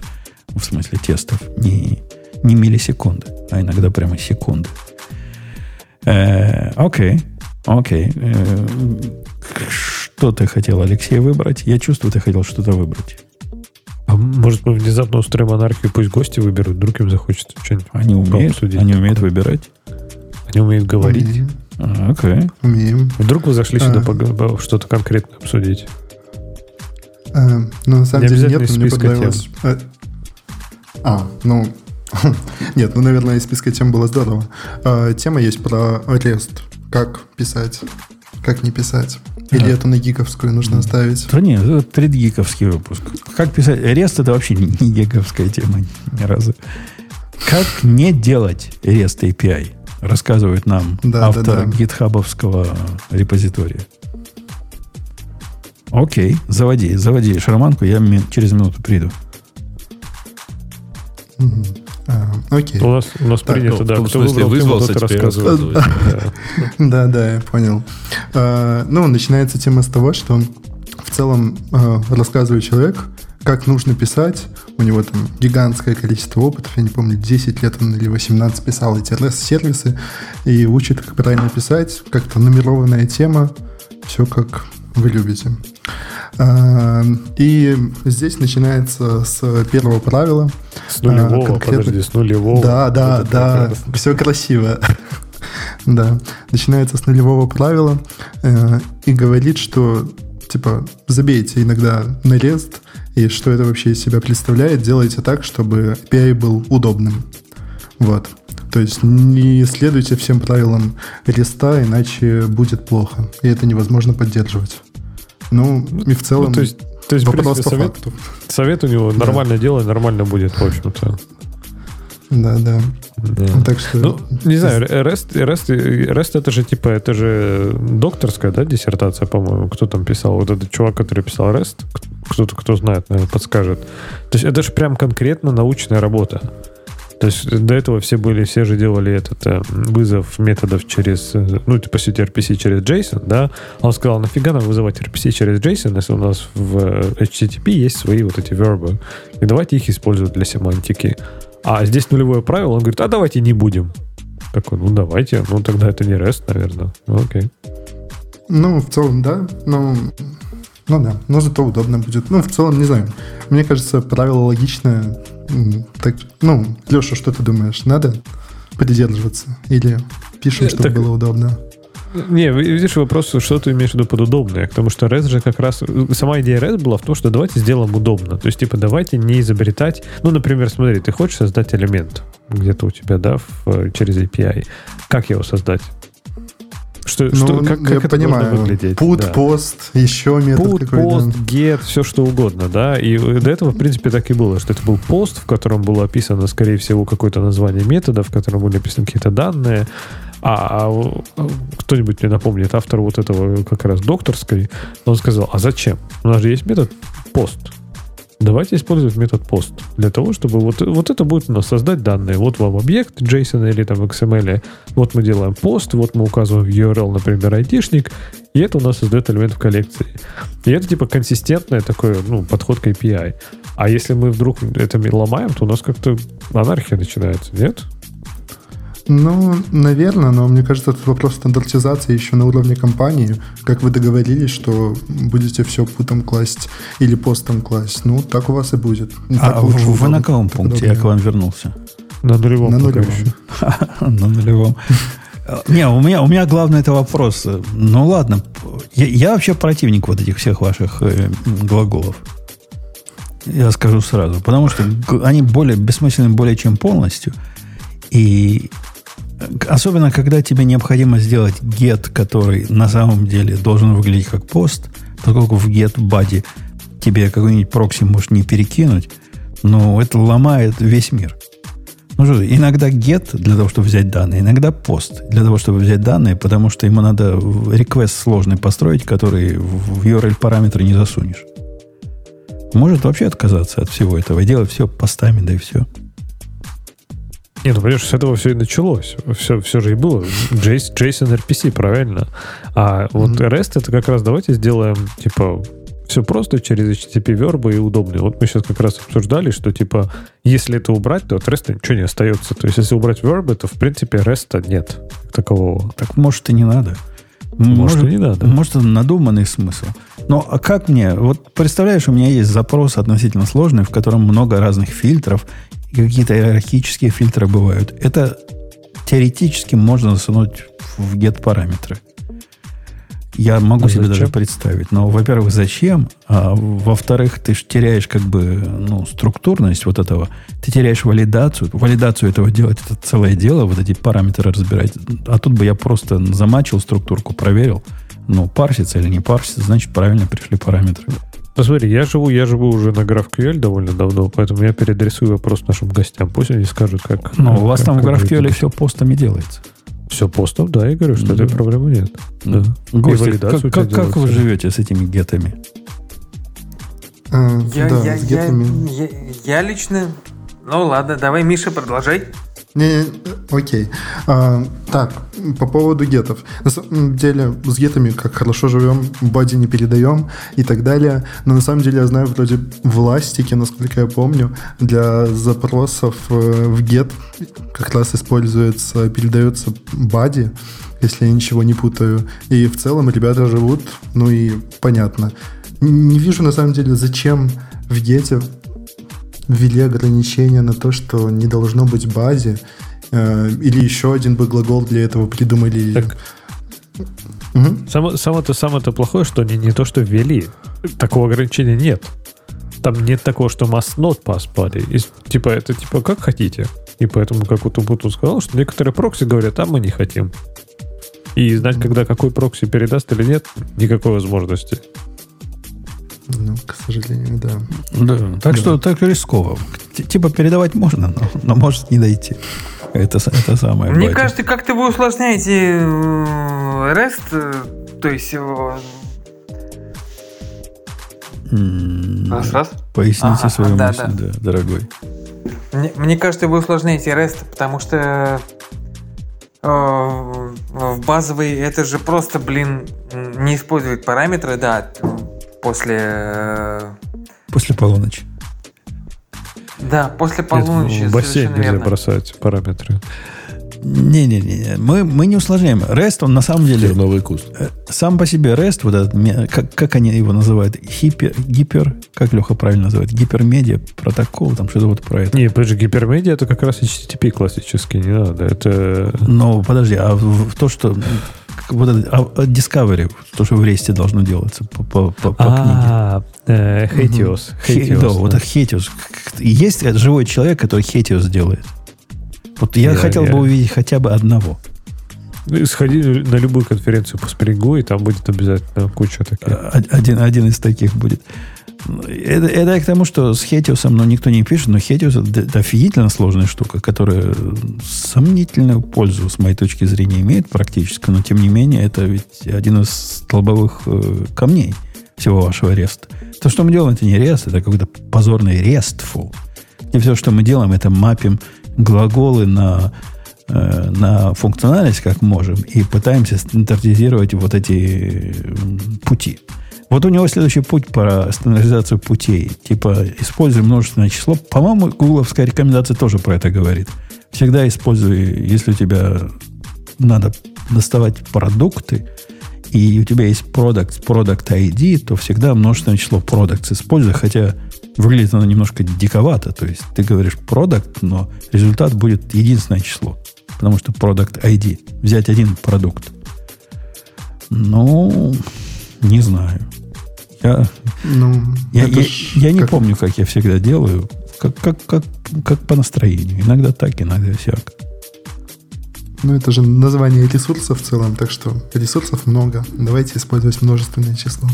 Хорошо, а как быть, например, если у тебя ресурс какой-то, я не знаю, то есть ну это да, не ресурс, но ведь а... REST это же просто название ресурсов через слэш. Что усложнять? Не, это просто не, не. через слэш то, куда мы идем. Ну смотри, что, хорошо, я тебе, при... ну смотри, я тебе приведу пример. Например, у тебя есть какие-то ресурсы, которые один. Например, конфиг или settings какой-нибудь. Вот оно должно быть типа конфиг или конфикс. Там нет никакого ID, он прям конкретно один. То есть там просто ты а, вот постишь, вот это твои настройки какого-то, я не знаю, аккаунта, например, да, или там юзер. Что с ним делать? Угу. Какой вот он REST? Ты имеешь в виду, что он конфиг в единственном числе, у него нету, нельзя там search сделать, ничего? Не, не, это прям конфиг? настройка аккаунта твоего, там, например, я не знаю, что там, подписаться, отписаться на уведомление по e-mail. Не, и оно и, только твое. Я тебе даже расширю это. Например, у тебя есть э, endpoint config или confix, мы пока не пришли к решению, как правильно называть, и есть уточнение э, конкретного ключа, если ты хочешь взять это вообще конфиг или конфикс? Поскольку с точки зрения разумно, разумности и здравого смысла это один конфиг. У тебя один конфиг, вот, который вернется, ну, как минимум на кастомера и на эту сессию, в которой ты находишься. Как его называть? Я бы называл его конфиг без всякого S, поскольку S выглядит как будто бы там разные конфиги могут быть. Если Леха согласен.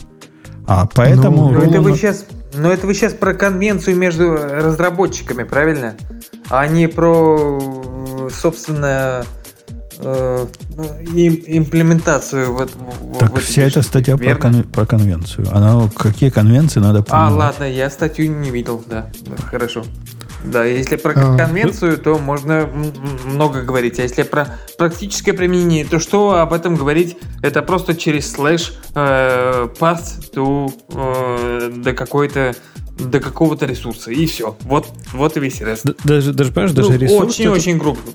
Да-да-да, но даже ресурс это такое, ну, типа, абстрактное понятие. То есть, типа, ресурс это, ну, а что такое ресурс? То есть, когда у тебя есть, когда у тебя приложение конкретно CRUD, да, Create, Read, Update, Delete, вообще без проблем. Вот сто процентов я понимаю. А если нет?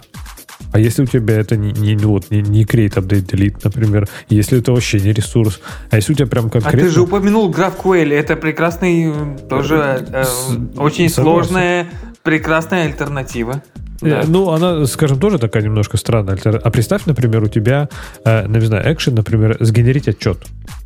То есть, он, ты, типа, ты его не создаешь, ты его ничего... Ты просто говоришь, сгенери мне отчет. А через какое-то время он там у тебя появится. Например. Не, ну ты, ты, знаешь, как по науке это делать принято? Принято Путом, сделать... наверное, Не, сначала ты ж новый создаешь, да? Ты создаешь новый отчет. То есть первый должен быть пост, который запустит генерацию отчетов и вернет ID. А потом должен быть get, который по этому ID тот запрос, тот результат возьмет. То есть это геморрой еще тот. Тебе надо где-то стейт хранить. И привязывать вот этот ID к тому, который, которому потом сделаешь get. Но это да, будет а если правильно. у тебя 10 часов там туда, то ты уже тут у тебя клиент внезапно становится не RESTful, а прям конкретно умным. Да-да, он должен будет вернуть там 202 какой-нибудь там. Я, я не помню, что он возвращает в этом случае, если еще, еще занято и не смогло еще сделать. Там есть какая-то конвенция, или 201, не помню, какой-то 200 какой-то код вернет. Типа, запрос принял, но, но ничего сказать не могу по этому поводу. Не добавляй unnecessary path segments, говорят они. Я что-то их примера не пойму. Что за сегменты это? Не надо добавлять. Ну, тут идея такая, что если у тебя, грубо говоря, в магазине есть заказы, и ты пытаешься обратиться э, по URL магазин, айдишник магазина, заказы, айдишник заказа. Имеется в виду, что зачем здесь магазин, если айдишник заказа уникален. Вот Давайте это, сразу к нему обращаться. Вот, вот это прямо смело. смело да, да, да. Это, мне кажется, полная шизофрения, потому что, например, даже в базе чаще всего у тебя уникальная будет комбинация а не айдишник. Это, это теоретически прямо... Если бы мне такое пришло на ревью, я бы сказал, что это потенциально security nightmare. Вот то, что ты тут предложил сделать. Чувак, uh-huh. то, то есть у меня, ну, в моей ситуации, например, у меня есть такая концепция э, код заказчика. И для каждого заказчика есть свой набор данных. И, в принципе, наборы этих ID, которые потом вызываются, они более-менее э, уникальные внутри каждого заказчика. Но вдруг они перестанут быть уникальными. Ты представляешь, какой side effect может быть? Меня заказчик A попросит данные, а я ему дам вдруг данные от заказчика B. То есть можно после этого фирму закрывать. За нами уже придут в наручниках. Поэтому... И даже Shop ID, Shop ID у него пример тут прям супер стрёмный. это вообще очень плохой пример. Не, это, это какой-то антисовет. Я бы тут 33 раза страховался и такие, да, передавайте то, что вам кажется лишним в концепции сегодняшнего дня, потому что завтра это может показаться... Погладьте себя по голове, скажите, какой я молодец. Я тут коллизию какую избежал и не, не показал данные от чужого заказчика. Или от чужого шопа. Это плохой, реально плохой совет. Я не знаю, наши гости согласны или нет, но мне кажется, это, это жуть какая-то. Не, абсолютно согласен. А вот следующее э, правило, не добавляйте JSON в URL.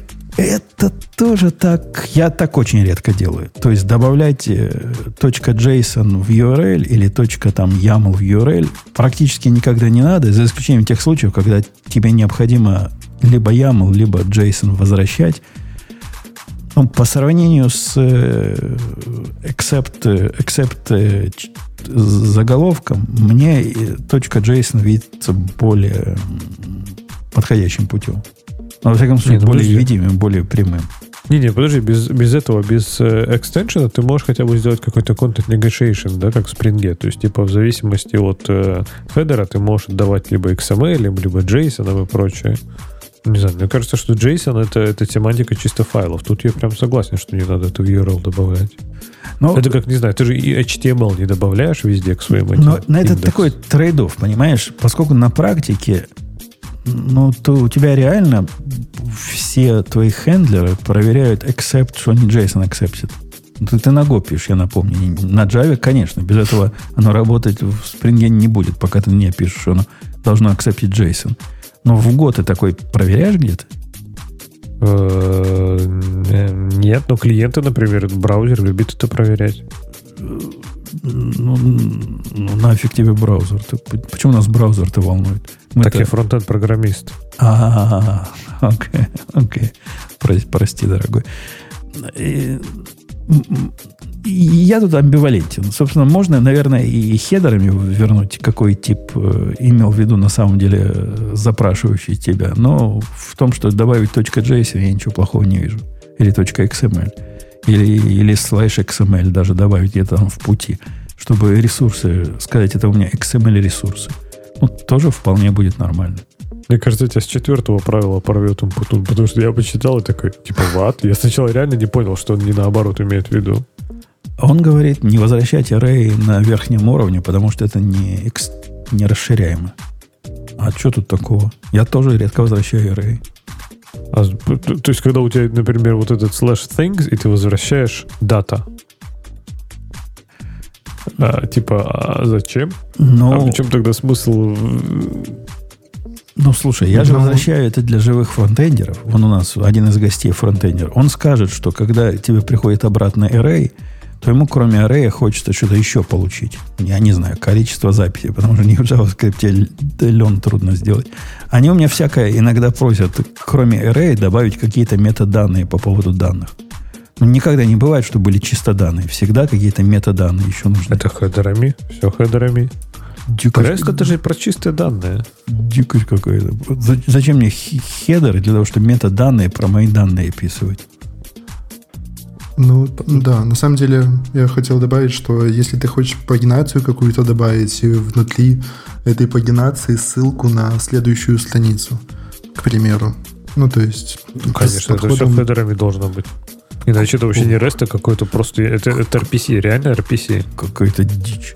То есть вы, вы, вы Конечно, так, так и делаете, да? Дичь, вот но, но, дичь, но REST говорит, что у тебя REST это про данные, это ресурс. Это что-то там state трансфер или прочее. Вот, это, это ресурс как раз. То есть у тебя ресурс твой не дата, ресурс твой things. И ты возвращаешь количество things. Если у тебя метаданные, то хедерами да. А иначе это не REST. Ну, ну, ну значит, да. мы не, не REST делаем. Да мы уже давно решили, так, что так, мы так, Тогда смотри правило делаем. 0, да? да. Мы, не, мы не догматичны. Мы делаем, как, как, как сегодня нам хочется. Э, а подожди, следующий 5. Don't return map, map structure. А это что такое? Это что, что за новости? Что за мансы такие? Как, как, как, почему нет? Ну, там не то, что map, а то, что если ты хочешь вернуть большую коллекцию объектов, не возвращай ее как map. Иначе, грубо говоря, э, тебе нужно будет э, в Go описывать структуру очень больно. Ну, если хочешь правильно описать. Ничего не понял. И я вижу их примеры. В примере они говорят, плохой, плохой пример просто возвращает map. Key1, Key2, Key3 и каждому key значение. А хороший пример, они вот эти K1, K2, K3 раскручивает в, в список. Единственное, зачем это могло бы, для чего бы это могло иметь смысл, если тебе необходим порядок сортировки вот этих твоих данных, потому что в мэпе фиг его знает, как оно придет. Но если, я имею в виду key, в каком порядке будут сортированы, но если тебя это не волнует, а как правило это не волнует, я не вижу ни одной причины, зачем их конвертировать в, э, в, в лист. Так, а как, к примеру, структуру описать? Что придет, схему, ну, тип того, что придет. Он у нас не будет жестко фиксированный, он будет просто принимать какой-то мэп на вход. Ну, не, не ну, знаю, мне кажется, в Go, в Go возникли проблемы с этим. Если ну, будет там ключей этих миллион. Ну, Нет, да, справа, у тебя все равно справа-то известная структура. Я так понимаю, что у тебя, в принципе, справа всегда одна и та же структура. А слева, ну, стринг, наверное, или какой-то тип айдишника. То есть, если ты посмотришь, например, в первый пример, у него там key 1, ID key 1. То есть, по сути, они конкретно айдишник вытащили влево в качестве ключа этого мэпа. И все. То есть, в принципе, оно, оно может довольно быть, тривиально пишется, да. Оно может быть не, не так, оно не обязательно должно совпадать. Может быть, key не такой, как ID. И ID может быть и не частью ответов, теоретически. Я, я не понимаю вот, это, вот этого наезда. Почему не, не возвращать map? Map structure in JSON are bad. Bad. Key information redundant. Ну, в каких-то случаях redundant. Он, он на какой-то конкретный кейс зарубился – а почему, что, что за идея, что в value map всегда есть key? Откуда это вообще у него в голове взялось? Он же говорит, key information redundant и добавляет noise to wire. Ну, это странный point, да. Ну, да. Ну, он конкретно здесь говорит, что это, что, э, ну, здесь ID дублицируется, да, то есть ты говоришь, что у тебя ключом может быть другое значение, потенциально, да, но в конкретно в его примере, то есть key, key 1, и это и ID, и, и ключ в, в мапе. То есть тогда тут действительно просто дубликация и вообще не нужна нафиг.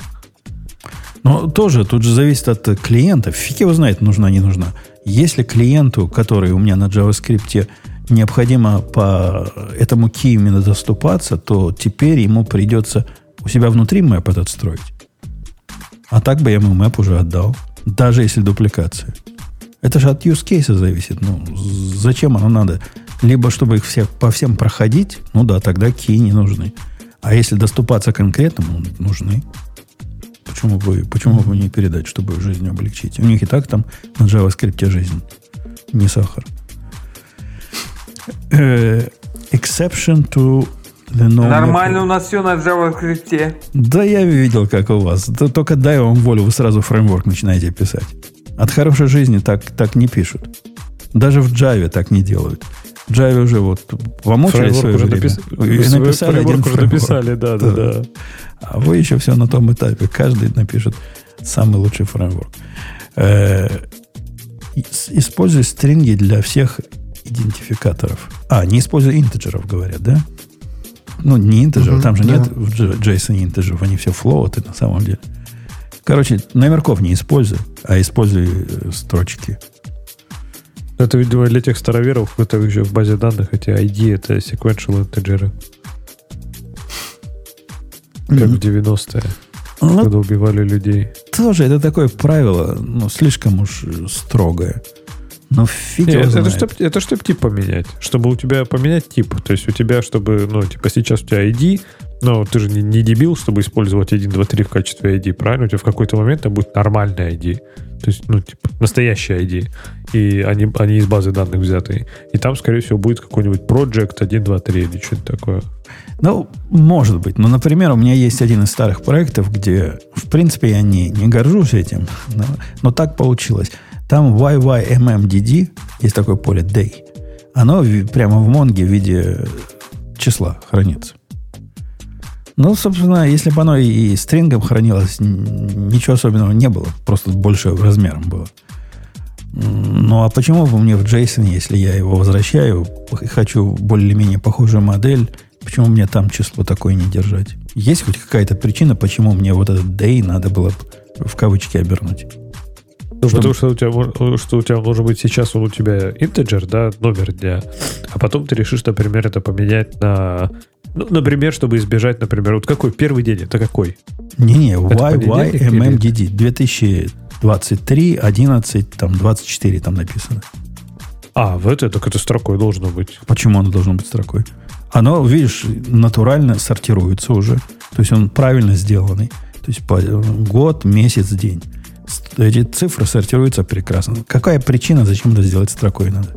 Потому что у тебя какие-нибудь американские или европейские форматы данных, они у тебя 100% передадут не то. У тебя какой-нибудь европейский заказчик скажет, о, а у нас, оказывается, не YYMMDD, а YYDDMM. Или что-нибудь а такое. Меня не интересуют европейские заказчики. Тоже верно. Я, я вообще не уверен, что у них вообще биржевая активность какая-то есть. Не, у нас есть биржа. Есть, да. Ну, да, okay. да. Ну, я слышал, по крайней мере, в новостях. В общем, мне кажется, это слишком жесткое правило. Иногда вполне можно и, и циферки, чтобы там были. Но строки, ну, действительно более универсальные, более гибко. Хотя за все, что надо платить, ну, дольше будет, длиннее будет response ваш. Да? Если не можете в номерке это спрятать. Uh, do prefix your IDs. Чего? Это интересный point, что в айдишниках первыми добавляй префикс, что это за ресурс, грубо говоря. И тут пример из Stripe, и в целом, ну да, интересный пример, тоже пользовался им, что они вначале добавляют, там, если это invoice, например, то они добавляют IN, если это токен, то, ну, добавляют TK и так далее. То есть удобно, но на самом деле не знаю, нужно ли это писать как правило какое-то или что-то жесткое. Мне кажется, ну да, это не то, что правило. Но оно, а, а зачем оно? Для читаемости? Что, зачем это надо? Да, удобно на самом деле. Я не знаю, когда Stripe API изучал, ты получаешь айдишники, ты, грубо говоря, по айдишнику понимаешь, куда его вообще э, вставлять, куда идти, что это за тип ресурса. То есть для исследования и ну, да, для изучения очень удобно. Так эти же айдишники как. не идут тебе гуртом, типа айдишник, запятая айдишник. Там чего-то, двоеточие чего-то. Вот то, что с левой стороны как раз определяет, собственно, суть того. Это похоже на, как она называлась, польскую нотацию, где ты дописывал тип к названию переменной. А какая-то, мне выйдет какая-то излишность в этом во всем. То есть, если на него смотришь в изоляции от всего, ну да, интересно посмотреть на это. А на практике оно зачем надо?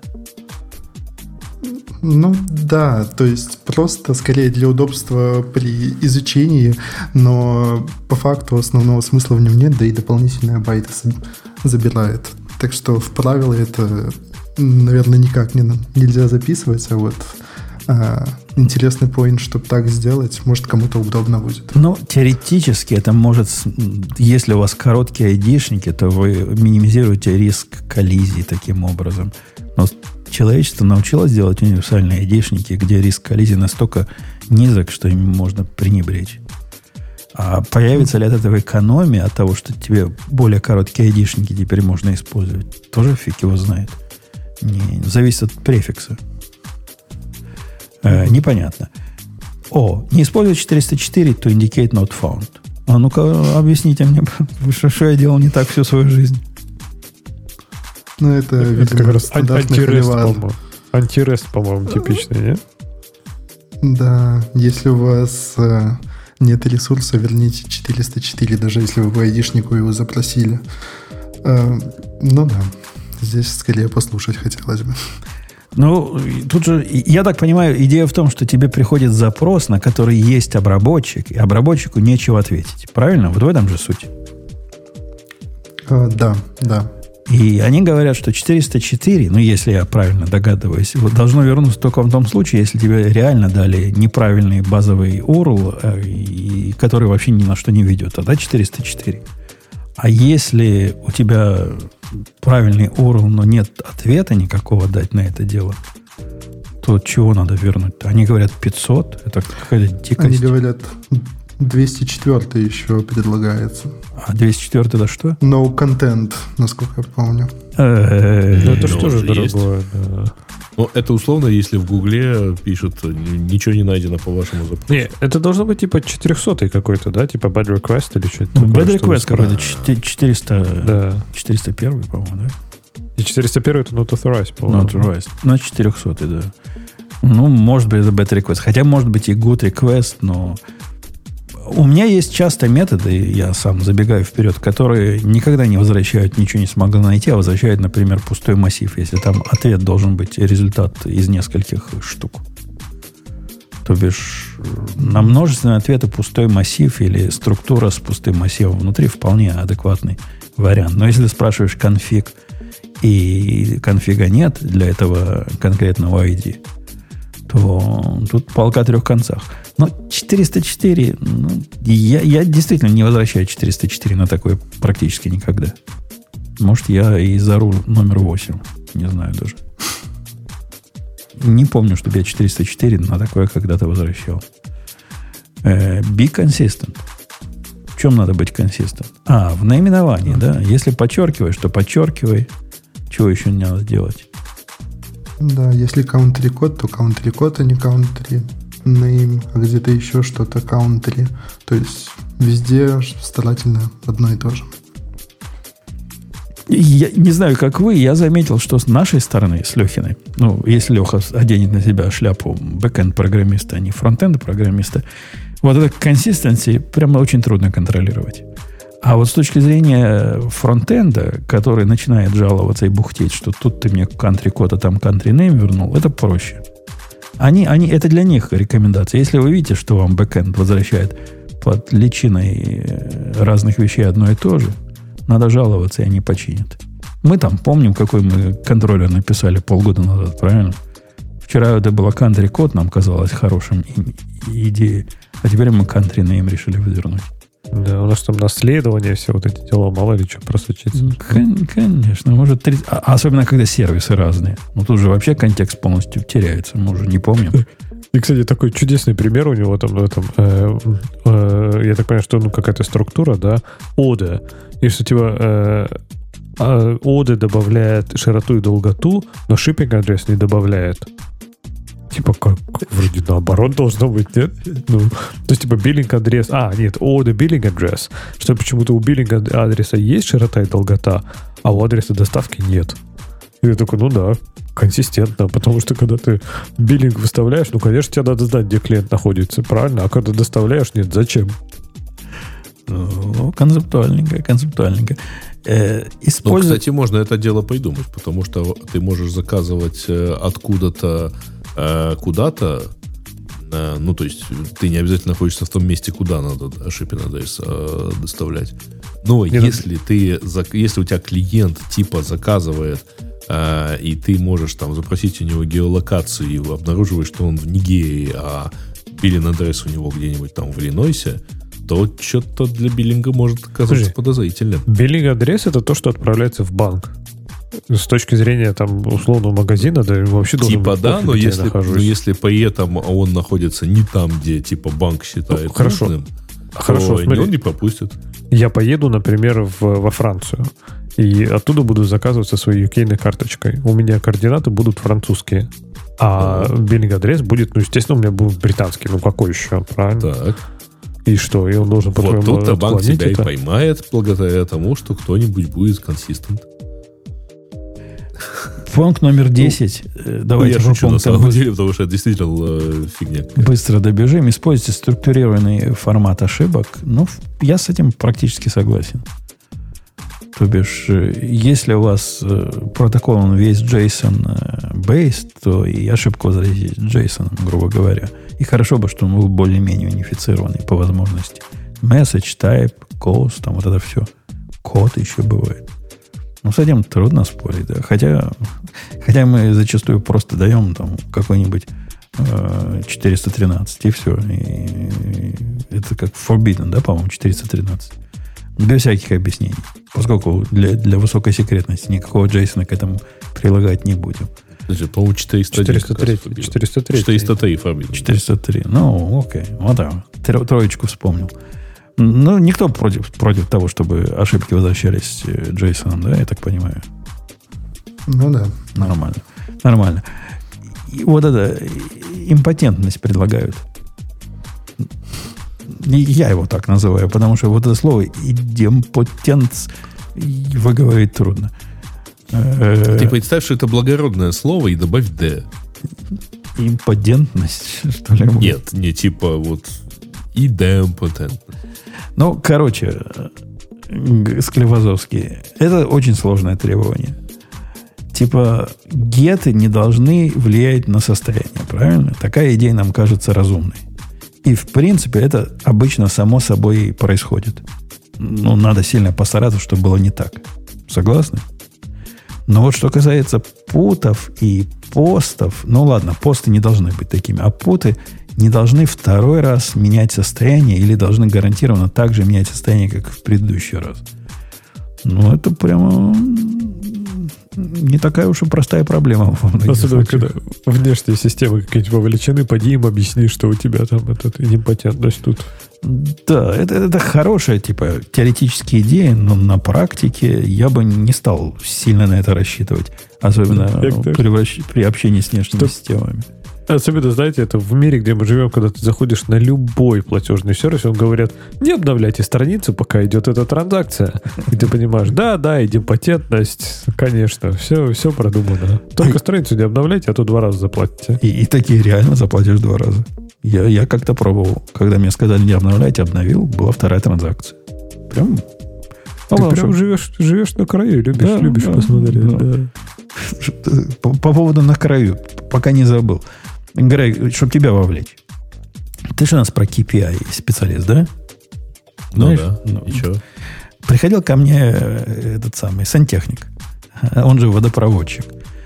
И необходимо было сделать следующее. В результате вот этого дня индейки у меня забился э, сток от э, кухонной раковины в общую систему слива воды – ну, видимо, там ну. много жира натекло, что-то там забилось. А он тебя спросил, кто ты по образованию? Нет. Чем вы занимаетесь? Нет, он, он, он такой серьезный, строгий был водопроводчик. Меня поразило, когда он мне стал цену рассказывать.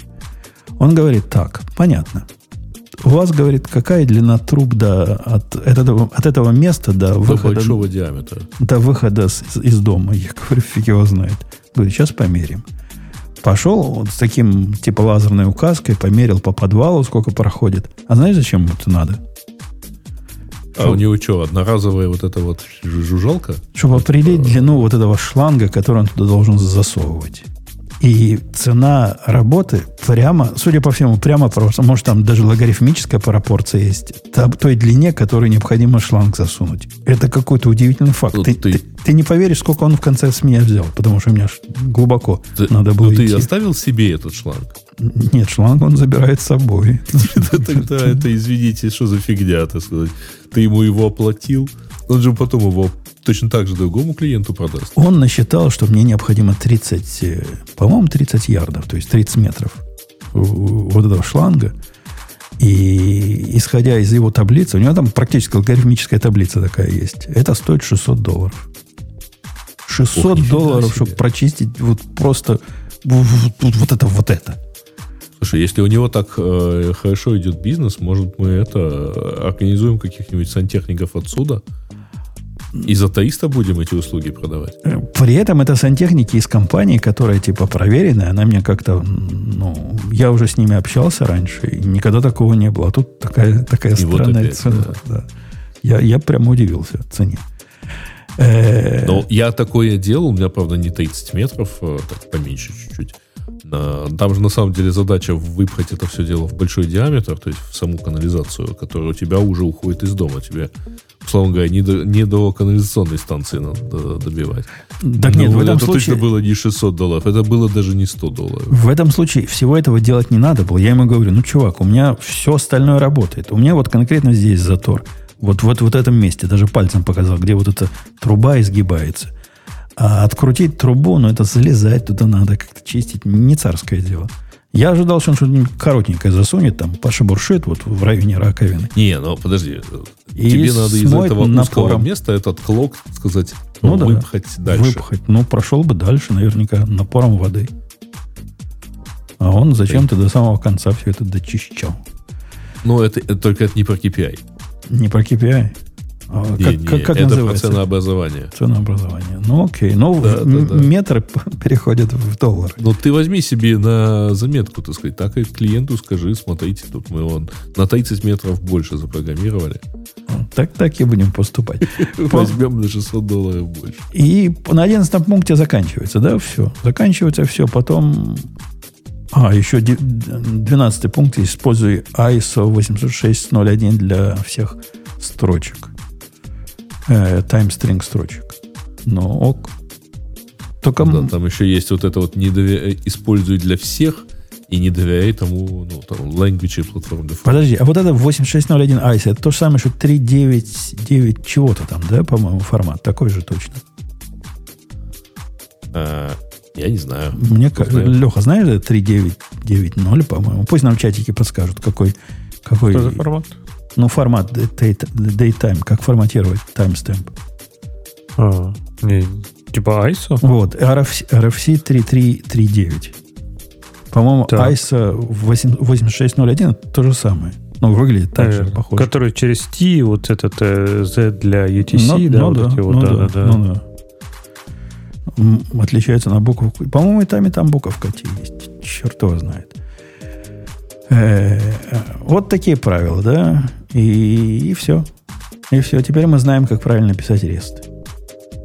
Do not trust your language platform defaults. А, это в этом, в форматах, э, в форматах mm-hmm. да, timestamp. Но вот те кто, те, кто хотя бы раз пытался написать обработчик э, RSS-фидов, в котором там же дата, время, это прямо важно, тот знает, что этой рекомендацией никто не пользуется. У меня в обработчике RSS для того, чтобы нормализовать дату, время, есть, по-моему, поддержка восьми разных форматов даты, время, которые приходят по жизни, поскольку так оно в жизни встречается. И наверняка я какие-то упустил. Так что плюют все, дорогой автор, на твой рул номер 12. Во всяком случае, в RSS.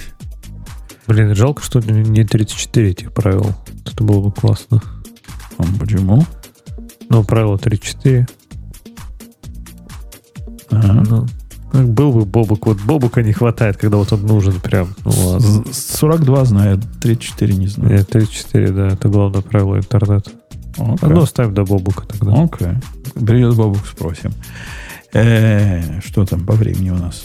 Ух ты, мы как-то прямо разошлись по буфету, да?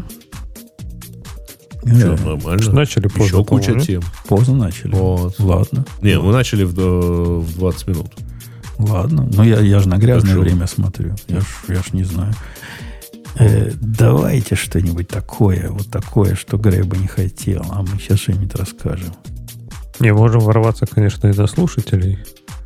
Там что-то вроде тоже есть. А, подожди, а про Ривер не хотим поговорить, раз у нас пригиковский выпуск? Я его тоже для себя открыл недавно. Помните, мы обсуждали этот Ривер? Ривер. Нет. Ну, чувак... Идея в том, что чувак мучился долго с э, он хорошо объясняет, в чем у него проблема. Он говорит, я раньше использовал message queue, я не помню, что там использовал, как message, Redis-based. И вот у него есть задача, есть какая-то транзакция, транзакция выполнилась, он посылает в queue, или до того, как транзакция запустилась, он посылает в queue запрос. И с этим совсем есть, конечно, суровая проблема, потому что транзакционность между записью в базу данных и обработкой э, очереди – она типа отсутствует как класс. Но это два разных явления, по сути, правильно? Он говорит, это иногда сильно плохо. Что он хочет сделать? Ну, грубо говоря, он хочет сделать такую транзакцию, которая сначала, например, записывает, заказчик чего-то купил, и после этого посылает сообщение. И если что-то из этого упало в результате, по какой-то причине, то все это вместе откатывается. Ну, понимаешь, да, Леха, разумное, в общем, предположение. Чтобы не руками не, вот, откаты не делать. Утопичное же, кап, вот это все дела, нет? Ну, утопично, но его, судя по всему, распределенность не очень нужна, а необходима именно строгая консистентность. А, ну то окей. И он выдумал штуку, чтобы сделать все при помощи PSQL. То есть полностью очередь с PSQL, и она привязана к транзакциям, она транзакционная с точки зрения данных и с точки зрения... Вот. То есть ты можешь в одной транзакции и что-то сделать с обновлением каких-то записей и послать в этой же транзакции сигнал через PSQL. А как он живет, подожди, с асинхронностью? То есть он типа он ак получает от этого, от клиента или что? Ну, то есть, типа, окей, он э, ордер создан, да, там заказ создан. Он отправил во внешнюю систему, а внешняя система обрабатывает его, например, 15 минут. Типа транзакция висит, это ждет, или пока он подтвердит? Не, ну, или, а синхронность это можно роллбэк транзакции через 15 минут сделать. То есть, если даже на синхрон он принял этот каким-то образом сигнал от НАКа, вот этот АК не прошел, или тайм-аут, или НАК, или еще чего-то, он, в принципе, может откатить. Он вернется опять на чистый стейт. То есть, То есть типа, он удалит запись как раз, типа, из своей базы тоже. Да, да. да. И основную запись удалит, да. Нет, что-то в этом, uh-huh. несомненно, есть. И код там неплохой, на него посмотрел. Ну, и на Go написано. Могу себе вполне представить, зачем оно надо. Любопытно. Но а, а главное, да. не тоже главное, одно из главных, он явно из наших чуваков, он из тех, которые, чтобы поменьше dependency было. И если ты и так уже на PSQL живешь, то ну, реально нафиг тебе нужна еще один какой-нибудь RabbitMQ. Если твои задачи вполне укладываются в такие очередь задач, которые ты на SQL. Он все написал при помощи э, дженериков. То есть э, никакой сериализации, десериализации у тебя не происходит. Э, того, что ты через базу данных гоняешь. Поскольку оно работает на уровне вот, вот этих, э, как этот драйвер называет, P, PQ, P, PGX. PGX. Все с PGX, там, видимо, все записи вот в бинарном виде гоняются туда-сюда. И накладываются они на конкретный тип, поскольку ты с дженериками все написал. То есть ни reflection, ничего нет, ни JSON Marshall, ни, ни, никаких таких глупостей, как обычно у тебя с, с очередями бывает. По-моему, ну, не, неплохая, неплохая задумка. Не знаю, я, я пока, честно, не очень понимаю. То есть то, что я, я пошел к нему на этот, на не GitHub, а на его основной сайт, и он прям показывает, что он внутри, типа, у него есть такая функция, типа insert TX, и он там передает ему транзакцию и говорит там, например, отправь e-mail. Ну, блин, ну, неужели он базу, неужели он транзакцию в базе будет держать, пока не отправится email? То есть, ну, типа, ну, ну нет же. Ну, То есть, даже, ты же не будешь ждать. А если, а если 20 минут он будет отправиться, ты будешь транзакцию держать? Скорее всего, так и будет держать. И connection будешь держать. И connection будешь держать. Он же не зря упоминает, что в, новых, в новом PSQL крутые штуки такие, типа skip locked появился, поэтому ты можешь часть записей заблокировать, а остальному это мешать не будет. Ну, видимо, он надолго их локирует. Не, ну, если, типа, если так окей, то, в принципе, и раньше было не, не, ну, довольно тривиально это сделать. Не, ну раньше, если у тебя откат транзакции... Ручками. Ну да, ручками пришлось бы писать, там, реверт, ну, там да, все сделать. Да, Или да. специальные флажки «я еще infly», а потом «я уже не infly». Ну, заколебаюсь ну, это аккуратно делать. Ну, ну да, окей, согласен. Но если это вот оно, то это прям...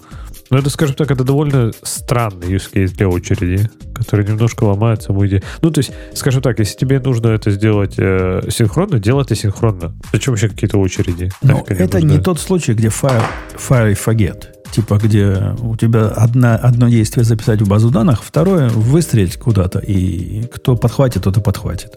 Это про что-то другое. Это про то, где не, нужна я... строгая консистентность всего флоу. Я понимаю, а зачем здесь вообще очередь тогда? То есть, что, что почему это называют Q он это? То есть, типа, вот у него есть, я говорю, на сайте, да, если пойти, э, я даже сейчас ссылку скину, например, на страницу, на которую я смотрю, у него там есть пример, например, с, от, с отправкой e-mail. Ну, теоретически, есть, например, если email? у тебя email отправщики это кластер из 150 э, нодов, какой-то из них подхватит из очереди, пошлет, или подхватил, не смог послать положил обратно в какой-то другой достанет, пошлет. Ну, вот это все. А, то есть, типа, по сути, это, это синхронный вызов, но он будет синхронным, пока кто-то не выполнит из кластера. Это ну, все. похоже, похоже на это, да. Окей. А, конечно, если, вы, если абстрагироваться от кластеров, да, то, по сути, просто вызывает метод синхронный, и все и ну, тогда будет то же самое. Ну, ну видимо, это... Ну, я, я бы скорее... Я, я практически так не делаю никогда вот для таких синхронных масштабируемых запросов. У меня бы скорее был бы ретрай на стороне э, клиента и какой-то лот-балансер на стороне того, куда ты, кого ты вызываешь, относительно умный, который бы понял, на какой перекинуть. В принципе, мы бы добились того же самого. Наверное, более простыми путями.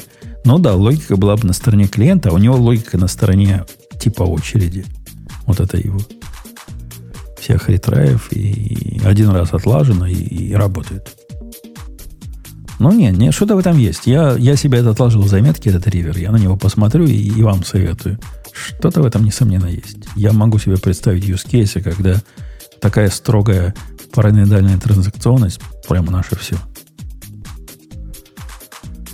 Да. Ну, да. ну, ну круто же. А, да, у него там свои воркеры у него. А, я понял. То есть, типа, это Q не то, что прям Q, это типа поверх его собственных воркеров каких-то, да? Это все построено. Ну, про воркеры, я так понимаю, они должны быть с другой стороны. Типа, на стороне клиента воркеры должны это получать. Не, я так понимаю, что типа эти воркеры это все что угодно. То есть вот в твоем примере, если там у тебя есть какой-то кластер из 150 посылавщиков, посылающих, посылальщиков e-mail, то твой воркер это будет что-то, что туда подключается, как я понимаю, нет? А может и нет. Ну, у меня не возникло такого а, ощущения. Не, может и нет.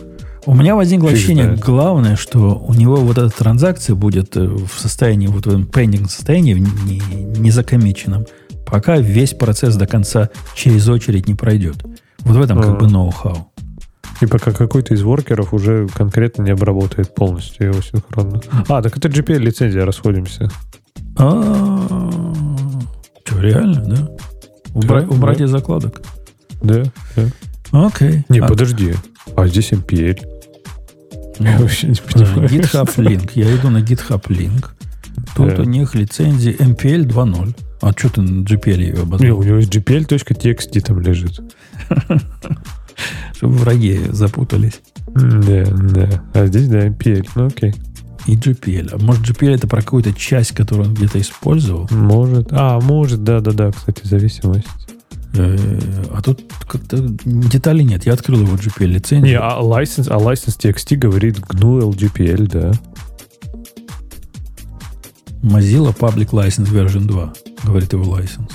Не, а вот если идешь license summary.md, он говорит, э, что this program is free software, да, да, да, да, и это GNU, GNU Lesser General Public License. Что-то он противоречит по касанию у него, да? Да, да, да.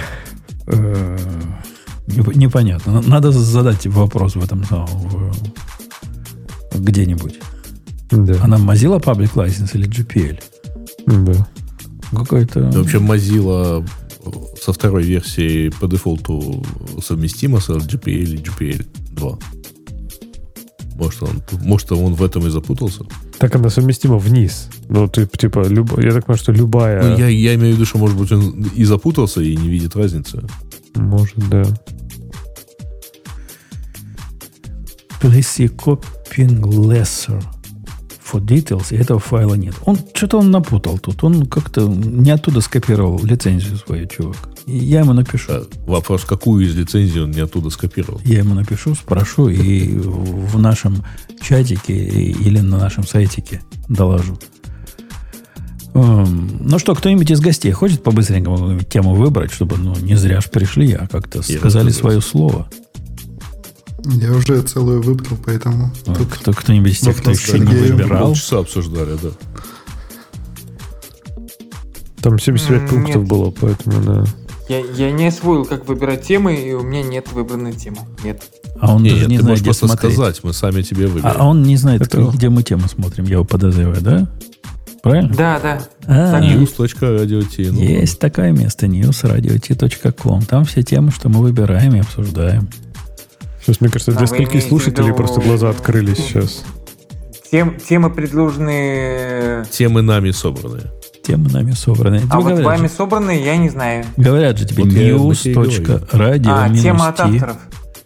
Ну, да. Новости для радио Ти. Такой сайтик есть специальный. Он даже тебе Александр дал ссылочку в да, нашем общем. я вижу, да. Спасибо. Будешь знать. Но я сейчас раз. так быстро не смогу здесь выбрать тему, поэтому... Ну, и, ну и ладно. Окей. Ну и ладно. Пойдем на тему наших слушателей, да? Пожалуй. Ну, пора, мне кажется, тему да. наших слушателей. Там, кстати, слушатели, вы как-то проявитесь в комментариях уже к этому выпуску. Хочется что-то знать. А что ты а, хотел бы знать? Я тебе скажу, ты спроси. Только. Ну, как-то ноль комментариев давно не было. А, я, я, я тебя умоляю. предыдущему выпуску. Это, а такой, повод... это такой выпуск, когда уже не добавить, не убавить. Понимаешь? Это все сказали. Совершенный. Не, ну, кстати, здесь у нас двое новых ведущих. Можно, например, им, их поблагодарить, сказать, какие они молодцы. Да, да, да. Можно еще пойти в наш, в наш чатик. Он, кстати, сегодня оживленный такой. А, чатик находится на по адресу радио дефис чат. А, в общем, в Телеграме находите и комментируйте. Обычно после таких призывов почему-то добавляется человек 100. Да. Давай. А, ну что, темы слушателей. Ну, давайте пропустим уже опять OpenAI. А, бог с ним. Хотя там все равно в комментариях вынесли эту историю с Q-Star. А, ну, ладно. Все равно не, не будем обсуждать. Э, сказать, бог с ними. А, так, э, не самая свежая статья о подходе к проектам. Интересно услышать мнение ведущих, э, значит, тут типа к проектам надо относиться как к скоту или как питомцам. Э, Что-то кажется, что это... А, понятно, это блок ластейка, который, вот, соответственно, это дело перерабатывает. Это какой-то перевод pets э, против cattle. Ну, судя по всему, да, потому что как-то в, в, в местном пространстве не принято сравнивать с ковбоями. С питомцами. Не, он, он же говорит, что это, что это отсылка к этим, к DevOps, что типа старые админы это вот были как Pets, да, у них там типа все сервера были на весь золото, и они там любили их и обхаживали. А сейчас, когда у тебя этих серверов там типа 10 тысяч, да тебе пофигу вообще на эти сервера. То есть, типа, ты управляешь ими по-другому, ты относишься к ним по-другому, ты чинишь их по-другому. Ну, то есть, это, ну, вот воспроизводимость, там, не знаю, инфраструктуры стала ключевой, да, потому что тебе там этот сервер, возможно, придется 56 раз, типа, пересоздавать. Ну, ре- вот, реальность кубернетисов всякая, где все у тебя раз появилось, раз... Ну, так и есть, да, Кто да, их помнит будет, как их зовут. Да, и вот он как раз говорит, что с да, кодом, да. Что, что с кодом, типа, должна быть та же самая идея, я сто процентов согласен. То есть самое грустное это видеть, как разработчики привязываются к своему коду. Когда ты говоришь, ну давай уже просто эти дерьмище просто удалим, давай, давай уже пристрелим просто его. Ты что? А мы Нет, я писали, столько, помнишь, мы я уже столько над ним работал, поводу, да, да, да, да, да, я уже столько над ним работал. В общем, да, я, да. я полностью согласен. Работа это просто работа. Ваш код это не вы, ваши идеи это не вы. И бывают плохие идеи, бывает плохой код, бывают плохие продукты, бывают хорошие продукты, которые перестали быть актуальными. В общем, надо уметь как это у писателей, да, называется killing your darlings. Вот мне кажется, надо убивать своих. Ну, а если не работа, а если это был пэт, пэт проект твой, который ты начинал, Сейчас задача написать код, с, с которым ты а пришел. А это другое, да. Это, то есть, если это пэт-проект, ты делаешь это для, для, для радости, да? То есть, это, что ты получаешь радость, это другой вопрос. Да, а, если, вопрос, от чего а если он был, а если был уродливый, такой плохой, без все разницы. равно, ну, все равно надо любить. Нет, твой пэт-проект — это твоя радость. Ты любого уродца можешь там любить. Коммерческая разработка, я сейчас скажу, скажу страшное. Коммерческая разработка — это вообще не про радость. Как, не знаю, у нас иногда там мы проводим вот это health check типа команды, и там все, как вы там много фана на работе ощущаете? Я говорю, да никакого фана я не ощущаю. То есть, ну, типа, ну, ну без шуток. я... Взял библиотеку, дописал фреймворк и положил. Не, не то, что, не то, что прям так сурово, да, но типа, ну там всякие вот это фан, excitement, то есть, ну, блин, иногда бывает прикольно, но ну, редко это бывает связано с кодом, да, то есть, типа, чаще всего да. ты действительно решаешь довольно, ну, стан... не то, что не, стандартно, а смотри, довольно а смотришь на скриптик когда-то написанный, думаешь, вот же фигню написал, ну вот кто ж так пишет? Ну, работало же. Угу. Не, ну, Леха, ну есть же что-то в нашей работе не, не вот такое банальное, как ты рассказываешь. Это пилишь гайку номер 18 целый день. Ну, пилим, конечно, все мы, профессионалы. Но иногда какую-нибудь нетленку сделаешь и возвращаешься потом через три года, думаешь, вау. Не, бывает. я был орел. Но здесь как ты... оно работало? Да, в статье это речь про другое, что ты возвращаешься через три года, и ты реально смотришь, не понимаешь, как она работала, и ты, и, ну, ты понимаешь, что, например, вот любовно написано там на скале и на, как там, скала Z, да, называется, что ты ее не будешь убирать, потому что там же там монадочки все ты там поизучал. Только, да нет, блин, ты же сейчас прекрасно понимаешь, что сейчас ни ты это не починишь, никто другой этого не починит. И надо это пристрелить и переписать. И вот, чтобы убить вот эту эмоцию, типа, давайте убьем и перепишем на Go, вот как раз это надо отношение как... Или, с, или сгон написал что-нибудь с сплошными рефлекшенами, как я когда-то сделал. Но теперь рука не, не поднимается убить не потому, что убить жалко. Я бы с удовольствием убил. А потому что теперь разобраться, что он делает, да, невозможно. Просто страх. Подожди, мне кажется, немножко обидно, что туда, что про скот говорят, что вот так к нему надо плохо относиться. Я, я люблю коров. Я вначале это сказал, поэтому я еще раз... Поэтому ты не кушаешь стейки. Да. Ну, потому что тут как раз вот в середине есть пример, что типа можно дать имена коровкам, но надо отдавать себе отчет, что рано или поздно Аленушка станет стейком. И, и, и вы ее не будете не хоронить, а кушать. Аленушка. Так может Ты, она молочная корова была и умрет своей да, жизнью счастливо. Да. Почему нет? На пенсию выйдет. Да. Скажите, товарищ, вы правда из Чикаго? А, а что у нас тут? Коров исключительно едят и не пьют? Ну, не знаю, не знаю. Ну, правильно ну, автор, вообще, правильно автор говорит. фраза, помните старую эту старую шутку, что э, сказать, начинающий пользователь компьютера с компьютером на вы, опытный на ты, а хакер на ты козел.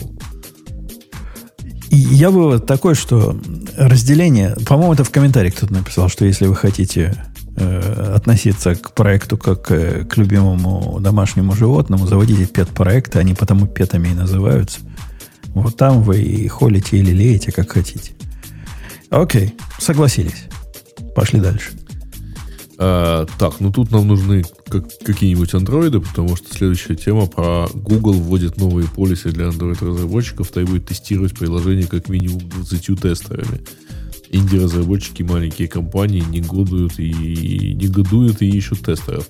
Ну, ребята, фрагментация. Подожди, а это что, это тут... реальное требование такое? Надо набрать команду из 20 а. тестеров на любое приложение, которое в Play Store положишь. Значит... Э, это какая-то запретительная практика. Ссылка, ссылка прямо на Google. Вот. А тут надо... Э, да, реально. Нет, тут на самом Слушай, деле... Это рекомендация да. или требование? Как они будут проверять Значит, Если это? вы, э, э, так сказать, имеете новый аккаунт персонального девелопера, вы должны прогнать закрытый тест со своего приложения с минимумом 20 тестерами, которые записались на тест в течение тестеры, последних 14 тестеры дней. Тестеры, в смысле, просто не то, что прям профессиональные тестеры, да, условно. Да, да, да. где-то демонический смех тестировщиков там слышится. И вот когда этот критерий будет, Людей, сказать, да, типа... соблюден, да, а, то, соответственно, вы можете тогда подаваться на Production Access. Я так понимаю, что да, это фильтр против новых. Э, то есть они хотят, чтобы ты устраивал такую закрытую альфа-бету и сначала ее гонял угу. среди. А технически это у них легко делается? Как это вообще будет происходить? А тут описывается, что вот тут надо, типа, ты э, соответствующим образом. А, это все вступает, вступило в силу с 13 числа. Э, и, соответственно, разработчики с персональными аккаунтами должны будут соблюдать эти правила. Эти, это все работает прямо практически там через Play ну, консоль. А у них же тут есть отдел, ну, раздел рекрутинг тестерс, где их тестеров брать. Они реально говорят, ну, ну бери да, где-нибудь, да, бери где-нибудь. Профессиональные, да? Друзей, Нет, слушайте, да. вот если речь идет о том, что, да, рандомных людей набирать, я же говорю, я уже вам говорил, что я типа столкнулся с телевизором, но не просто с телевизором, с телевизором на Android TV и на Fire TV. Вот серьезно, все, что на Android TV и Fire TV, ничего, кроме Apple TV, бы у меня не прошло тестирование. То есть просто каким мозгом надо обладать, чтобы заставить меня вводить пароль на сраном телевизоре? Вот на этой экранной клавиатуре единственное приложение, которое сумело мне залогинить с телефона, это был Apple TV. Все остальное меня заставило конкретно вводить пароль на телевизоре. Подожди, а, а YouTube у тебя не требовал, э, ну, не, не давал, не давал возможность э, залогиниться через клиент смартфона? YouTube дает. Не, YouTube дает. Ю, не, YouTube, когда ты я в Android TV сам логинился в сам основной типа аккаунт, ага. он подсосал YouTube. Но чтобы залогиниться в этот аккаунт, я вводил а, пароль. Я это же просто шизофрения. То есть, а, а самый, а самый цимес, это, это я купил Fire TV, Fire TV Stick, и вот там, там просто открывается портал в ад. Вот серьезно. То есть, серьезно, консюмерского продукта хуже, чем Fire TV. Скажем так, нет, э, такого, он в таком дуализме существует. Он как такой э, стахаст, который этот... И он плохой и хороший одновременно. Вот когда он работает, с ним все вообще классно. Но чтобы его настроить, это первое, что он делает, я говорит, буду обновление у тебя ставить. Я говорю, прикольно. Он говорит, подключи куда-нибудь к USB, а то у меня все сломается, и ты вообще сломаешь свой просто нафиг Fire TV. Такой, ну окей. Ну, вот. Он наверное, минут 20, наверное, стал какие-то обновления. Ох, ох, там, в общем, в общем, странно. И потом, ну окей, допустим, запустился, все хорошо. Я думаю, ну классно же сейчас, я начну там пользоваться с телефона, ну там у меня же есть там Amazon, все. Вы догадываетесь, как выглядит Fire TV пульт на телефоне? Вы видели когда-нибудь его? Я нет. уже не помню. Нет? нет. Прям конкретно пульт.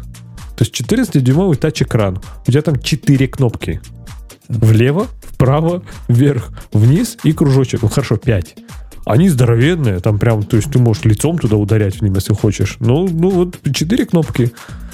О, это, Нет, в общем, ну, слушай, тестирование говоря, до 20 человек. Э, Apple TV-шный пульт, э, который выглядит ну, в приложении в, на в айфоне, выглядит примерно похоже. Там тоже как-то там, ну там тач-панель. Так правда. вот. Не, ну с, и вот с Fire 20 TV, тестеров с, это пройдет. С Fire TV, оно же там, это даже не главная проблема. А тебя вообще не ломает, что у них свой собственный магазин, И надо их э, благословенные приложения только строить. Да, да, да. И это тоже, да, да, да, там забавно. При том, что, например, Fire TV, в, в этом, в Fire TV, например, есть BBC iPlayer, а в основном Android, почему в Android TV нет? А какой, какой черт тебе повез на Fire TV, когда есть э, Chromecast э, вот, современный, который как Chromecast? Fire TV, только нормальный? Да? Он называется а Chromecast TV. Стоит 35 долларов. Маленькая такая шайбочка на проводочке USB-шном. Она да? не на, на HDMI на проводочке. Она прям не, рвет ну, Fire TV, ты как когда-то советовал Fire Слушай, Fire TV стик это же просто тоже большой. И то же самое, да. да это то же самое. Только, большая флешка, да. Да, только вот эта флешка, она нормальная. Google, Google TV там нормальная, без всяких Fire TV изысков. Fire TV у тебя реклама не отключаемая. Это вообще меня бесит. Ты когда запускаешь его, у тебя там реклама вылазит на пол экрана. Это Давай. вообще что такое? Это, это, это. Я, я за это уже баблосики заплатил. А тут нет, тут реклама. Причем они же поменяли, у них же тоже скандал сейчас. Раньше было, вылазит реклама, ты нажимаешь кнопку, вот эту ОК на пультике, она закрывалась. А теперь, если ты нажмешь эту кнопку, она будет делать карусель, следующую рекламу будет показывать. Ты должен посмотреть. Ты не должен хотеть пропускать рекламу. Это же то, что ты хотел как, как consumer, да? То есть... Ну, ну на самом общем... деле, я помню, как выглядел э, так называемый Samsung Smart Hub, если ты помнишь, по-моему, у тебя был Samsung. Вот, то это было даже еще хуже. Во-первых, он обновление ставил примерно каждый раз, когда ты его включал. Ну вот если у тебя, например, телевизор включается раз в два в три дня, то он обязательно что-нибудь такое вот запускался, ой, мне надо обновиться и так далее. А во-вторых, вот какие у него есть приложения для его Smart TV. Это было еще не Fire TV, не Android TV, а у него было типа Smart TV.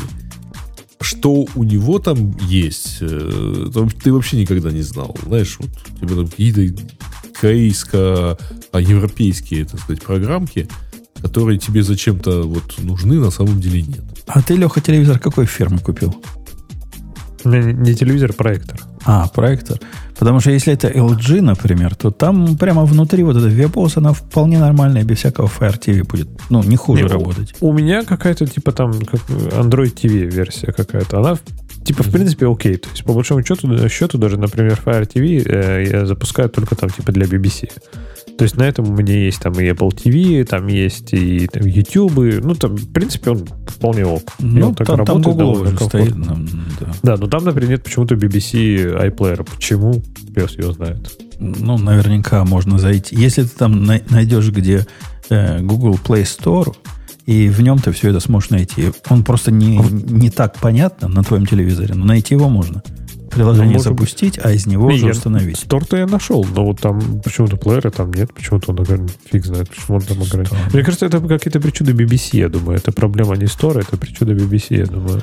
Я, я как человек, который перепробовал, ну, все, что движется в этом... Ты, ты не поверишь, что я пробовал. Все пробовал, что бывает в этом мире. Я остановился, не поверишь, на Apple TV в результате. Ну, Apple вот, TV в виде, в виде железки, оно стоит, конечно, конских денег по сравнению с этим совсем. То есть, если эти по 30-40 долларов свистки стоят, а Apple TV, который 200 долларов, но он таки своего стоит. Самое близкое по качеству к Apple TV, что у меня прижилось, это NVIDIA TV Shield. Эта штука тоже ничего так. Но она у меня вторая. А Chromecast, ты говоришь, ты сам... Ну, Chromecast у меня на одном из телевизоров прямо основным стоит Chromecast. Окей. Okay. И вполне хватает. Но я им не часто пользуюсь, там мне только пару программ запускать надо. Но mm-hmm. на основном телевизоре у меня Apple TV. Вот просто я, я себе представить не могу на чем-то другом жить. Потому что вот эти все мелкие удобства, о которых ты на, на своем хроме и всем этом и даже думать не будешь. Ну, например, ты живешь в экосистеме Apple, у тебя наушники в уши вставил, вот эти AirPods, они говорят, опаньки, вижу Apple TV, хотите вот этот объемный звук, сейчас будет телевизор идти вам в уши. Ну, раз, и идет. Понимаешь? Вся вот эта интеграция их э, сплошная, Apple, она очень круто. Я думал, кстати, взять, да, Apple TV в какой-то момент, но посмотрим. Ну, может, возьмешь, тебе понравится. Он, он такой, как для людей сделанный. Хотя, okay. конечно, многих программ там не будет. И шансы их поставить будет у тебя вообще практически ноль никакого сайт-лодинга ты сделать не ну, сможешь. Ну, ну да, но я к тому, что в принципе фишка в том, что мне же не надо типа миллион программ, да, то есть мне надо там условно 5, которые мне нужны, в общем-то. Ну, например, конкретно там на Fire TV, там есть F1 TV, да, и там есть, э, ни на что не намекаю, но там есть Proton VPN, например, что, скорее всего, на Apple TV не будет. Есть, ну, есть. Есть? На Apple TV Proton? в новой версии завели VPN, и ты можешь добавить а, протоновский угу. профиль, и будет все. Nice. Ну, okay. Но я, я ну. это все добавил на Unify. На Unify теперь тоже можно клиент добавить, который на всю сетку будет или на часть можно? сервиса. Да, да. Да? У тебя есть а, же ну, Unify прикольно. контроллер, там Unify OS, вот это все. У меня Dream Machine есть. Я ну, знаю, там, там есть. Там, есть. там нет, должно да? быть все. Да. Все должно быть. А, надо Она умеет и OpenVPN еще... клиента делать, и да. последняя версия WireGuard тоже умеет делать. О, надо посмотреть. И при этом она не тоже на всю сеть включить, чтобы всю сеть гонять. Ты можешь определить, какие приложения, какие протоколы, какие destination, там, О, вот это все можно сделать. Да. А куда, где это даже примерно, куда хотя бы примерно так что, Михаил, прерывай, прерывай их, давай, говори, что ты там хотел? Да. Да не, я все тоже тоже UniFi есть, тоже заметил, что WireGuard появился там. Да, Settings, вот. Леха, VPN раздел называется. А, а все понял, окей. Okay, okay. А кроме да. того, тебе еще надо будет там ниже, в этом Settings есть еще routing. Вот routing это про то, что ты хочешь по, по приложениям. По приложениям, или да, по да. destination, или по source адресам, или почему ты хочешь. Nice, вот это будет офигенно. Называется Traffic Routes это. Круто, круто. Да, все, я посмотрю обязательно. Офигенно. Вот. вот. Давай, Грей, что там дальше? Ну, кстати, в этом полисе э, вам не кажется, что вот результаты тестирования, они просто потом вместе с логами тестирования уйдут в Google, и Google будет решать. Вот достаточно хорошее вы приложение написали. Но у них не, не написано, как ты доказывать должен. Я прочитал эту статью. Как-то... Там типа вот ты 20 э, человек в течение, по-моему, 14 дней э, гоняешь, а потом ты этот, а потом ты бодрый, пушистый и можешь а, оплавиться в продакшн. Ну, как они это проверят, я не очень понимаю. Ну, может, проверить. А, ну же... Это, один, один человек... как через тест-слайд, я так понимаю, им выдаешь доступ. Я не знаю, как у них это принято. Может, sideloading каждый делает и смотришь, что получится. Ну, черт его знает. Не, они там описывают, что как-то ты там через свою консоль включаешь. Ну ладно. Так, э, релиз .NET 8. Леха, ты у нас специалист по .NET. Или кто-то из гостей да. знает .NET? Боюсь, нет. Нет, последний .NET Framework 3.5 был, так что нет. Давно это было. Да. да. А, а что там? О, подожди, а что же хорошего в Net 8? Расскажи нам, Алексей. Улучшенная э, производительность рантайма. Да. C-Sharp 12, например, они выпустили. F-Sharp 8 они выпустили. Э, .NET, э, а, Multi, MAUI, это который этот кроссплатформенный UI, я не знаю, что-то не допилили в итоге из него разумно или нет.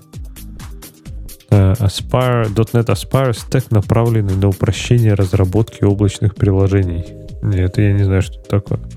И многое другое. Да. А, а чем C-Sharp 12 отличается, например, от C-Sharp 11? Вопрос на засыпку. Прямо интервью Надо такое. Посмотреть. Он как, да. как? Я а еще они добавили они... AI. А, да. Но C-Sharp 12... Uh, в общем, там добавили инициализацию листов, как в питоне примерно. Лист равняется, и в квадратных кавычках можно писать что угодно. Вот эти интересно. Как у вас идиотская это называется фича? Comprehensions? Э, а, comprehension, да. Я думал, они сюда завезли, но нет. Но они упростили. Можно там как-то соединять их, объединять но comprehension полноценного не завезли. Фига, они, подожди, они а, AOT умеют делать компиляцию? Ничего себе. Это круто. Я не знал, что .NET умеет такое. Офигеть. Так это, получается, можно на F-Sharp писать нативное приложение? Что же вы раньше-то молчали? А то бы давно уже с гос бежал бы. Да, все, я перепишу завтра же все просто на этом, на, на F-Sharp, на F-Sharp в нативное приложение. Давай, а потом и на Яростно. начнешь. Яростно. Яростно. Э, окей, Грей, что дальше? Так, Есть хорошее еще э, что-нибудь? Дальше. GNOME Foundation получил пожертвование в миллион евро от немецкого государственного фонда Sovereign Tech Fund. А, в общем, это про деньги, э, как считает наш пользователь, про деньги в open source проектах в прошлом подкасте. Получилось наладить поток денег – и даже для них это очень много. Самое главное, эти предложения, что сделать с этими деньгами. То есть, напомню, миллион евро. Евро. Не, ничего, не фунтов, там ничего.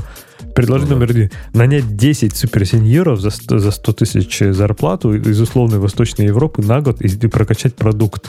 Над каждой частью этого предложения я плачу просто внутри. Особенно просто 100 кей зарплату суперсеньоров. Супер, э, не, и самое главное, на год и прокачать продукты 10 суперсеньоров. Да не 10, а, продук, блин. а почем они к продукту?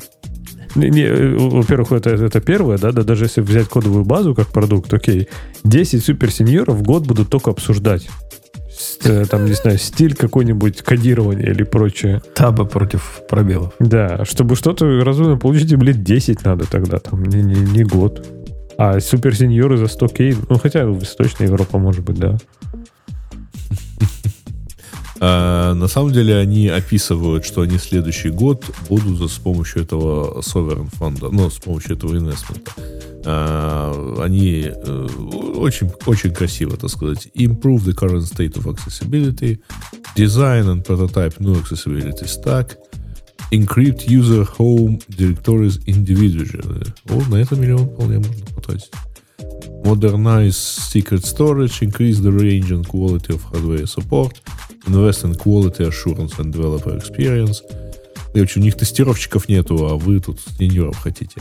Expand and broaden free desktop API, uh, consolidate and improve platform content. А я, я точно знаю, если мне дали из open source проектов миллион евро, или даже фунтов, Леха, или фунтов больше, чем евро? Больше, да. да больше, да? Чуть-чуть, но больше. Но я бы, я знаю, что я с ними сделал. И не то, что вы думаете, не то, что пропил бы, купил купить, бы там... Купить калину, деньги пропить? 10 да? бутылок э, хорошего коньяка. Не. Я бы все раздал контрибьюторам. И, и дал бы им, и э, попросил бы, не тоже заставил, а попросил бы их вот посмотреть на вот те или иные тикеты. Я думаю, это какую-нибудь э, хоть минимальную мотивацию Нет, Это неправильно на самом деле.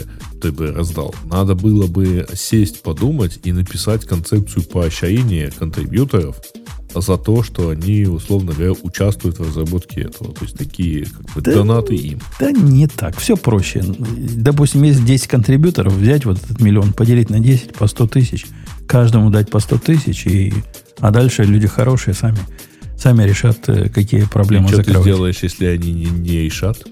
Ну, деньги ты уже дал. Ну да. Подожди, а дальше уже, а дальше уже первый плана. Купить калину, деньги пропить.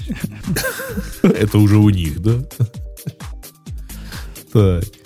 Э, ладно, как уговорить Google Bard слить тебе ценные данные? Подборка техник для получения данных пользователя. Э, ну, в данном случае речь идет про Google Bard. То есть, как бы ему задать такое, чтобы он, так сказать, это все дело как-то сделал. Но да, это такие промпт-хаки. А, а что за ценные данные? Какие ценные данные там они вытащили? Ну, типа данных пользователя. Если он случайно там проиндексировал номер кредитки или адрес пользователя или еще чего-то, то уговорить, чтобы он все-таки его отдал. Вот. Так-то оно у него срабатывает и так далее. Но вот тут Окей. Ну, да. Букв много. Я эту статью на Хабре читаю. Прямо ну, много букв. Ну, там просто перечень этих техник, типа... Буквы и картинки. Знаешь, как это? У меня бабушка в детстве читала пароли на, на ночь, чтобы я заснул. Представь, что ты моя бабушка. Примерно в таком духе. Okay. А, так, а, по-моему, про это у нас была бурная дискуссия на, на этой неделе. Можно ли использовать LLM для трейдинга? И есть ли такие начинания известные? Значит, ну, по итогам одного забанили, а остальные дискуссию прекратили. Поэтому, ну, тут как-то... А, а где Бобук, да, там? Да, да, да, это мы, мы в чате действительно извились там с одним товарищем, и, э, в общем, как-то товарища признали не товарищем. Но э, в действительности логика такая, что а нафига, собственно, э, по-моему, может быть, это этот же товарищ и спрашивал. А нафига, собственно, использовать LLM, если, вообще говоря, ну, это такой, такой как бы, это overkill э, в данном случае, что зачем? Я недавно наказал одного, ну, не я, а мой продукт наказал одного умника, который занимался такой деятельностью, это называется, как же эти аккаунты называются, на которых аккумулируешь счета своих. Э, ну, если ты брокер, пришел к тебе Леха и говорит, хочу купить Microsoft. А брокер такой умный, я, говорит, подожду, пока еще придут 20 человек, как Леха. Тоже Microsoft захочет купить, и тогда всем гуртом куплю за одну цену, которая в тот момент будет. Сэкономлю, так сказать, на транзакционных фи. Таким образом. И делал вот этот чувак, как потом выяснилось из расследований, при помощи как раз э, каких-то LLM. Они ему рассказывали, когда придержать, когда покупать, и когда то. Ну, фигово получилось. Получил, по-моему, 500 тысяч штрафа и больше ну, то есть к нему потом пришли клиенты и спросили, почему они заплатили не столько, сколько они рассчитывали. Да нет, клиенты вообще это не, не, не в курсах. Клиенты а. платят. Это, это регулятор пришел и наказал. А, это мониторинг сработал. Да, да. А, понятно. Так, э, значит, история о еще одна компания уехала с АВС на собственный сервер. Ну окей, у них были кубернетесы на AWS, насколько я так сейчас по диагонали читаю, и они переехали на свои серверы со сториджами и лоуд-балансерами и сэкономили 230 тысяч долларов в месяц. Да-да-да, я про это читал. Но а зарплату вот этого, который будет им Kubernetes сгонять, они не включили в сэкономленное число? Они ведь на голом железе все подняли. Ладно, ладно гонять, обновлять. Там, типа, ни одного надо будет нанимать туда уже. Не, ну, для начала они 150 тысяч потратили на новые серверы. Вот. Ну, это а одноразовые. Они... Расходы на Power, Cooling Energy и, удаленное обслуживание 5,5 тысяч в месяц. Ну, они, они так считают, понимаешь? Я, я тоже как-то...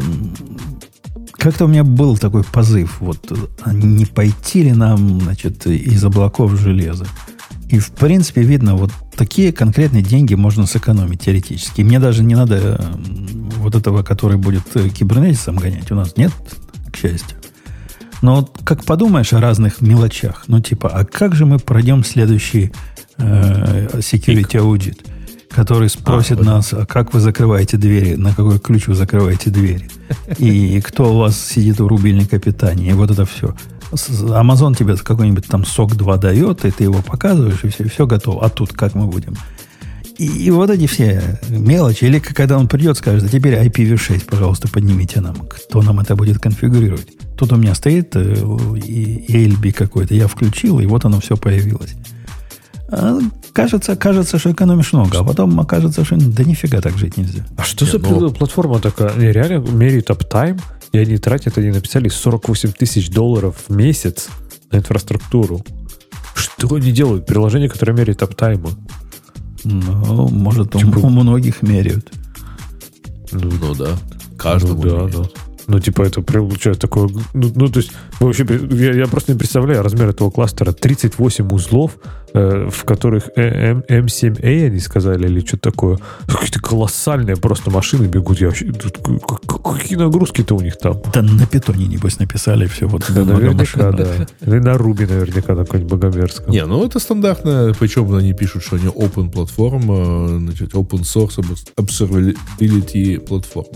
То есть они мониторят, они тебе строят графики, они, ты можешь захостить у них статус пейдж, э, значит, и так далее и тому подобное. Вот, то есть там довольно развесистая, конечно, платформочка с хорошими ценами на все это. Вот, ну, ну да. да, окей. Кстати, о, бесплатно просто... есть Unlimited Status Page. Да. Ну, а мне кажется, все такие штуки, истории миграции, мне, мне с ними хочется поговорить через, э, не знаю, год-два. Нет, после, после первого большого инцидента когда там, не знаю, вот он говорит, мы мигрировали целиком на один сервис раки, у нас все классно. Он сгорел. Что дальше? ну, слушай, на самом деле у них двухюнитовые серверы, как они пишут, то есть им нужно два а, река, ну, то есть два, две стойки. Вот, поэтому все сразу, может быть, не так уж быстро сгорит, но а мне интересно другое. Вот в тот момент, когда им понадобится, а, условно говоря, быстро добавить еще пять серверов, ну, возможно, у них есть запасные сервера, которые готовятся, стоят на холодном старте, не под Которые в разных AZ же надо их раз... Да. Ну, то есть, чтобы, чтобы он не сгорел, это надо multiple AZ, это все там балансировки. То есть, вот, вот, получится Amazon. Вот эта иллюзия того, что это просто, она... Я, я тоже ее часто вижу у тех, которые начинали с облака. Вот если ты с облака начал, ну, фигня вопрос, подниму свое собственное. А вот те, которые пришли путем, как мы с тобой, Леха, которые раньше в, сервер, в серверах дата-центрах жили, и, и знают, почем фунт, фунт лихой, как лазить под фальшпол, а те уже туда не хотят обратно. Я-то, я-то даже в таких прям больших private дата-центрах не жил. Я работал с вот этими private провайдерами дата-центров. И когда там типа ну, ну вот когда вот работа идет на уровне, а у нас э, бэклог там, не знаю, на 3-4 недели. Через 4 недели мы вам добавим новую виртуальную машину.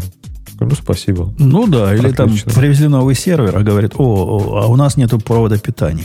Привези сами. И ты летишь в соседний город с проводом питания. Ага. Потому что вот так. А иначе, а иначе будешь ждать две недели, пока ну, да. они сами Или поставят. у тебя развалился диск в рейде.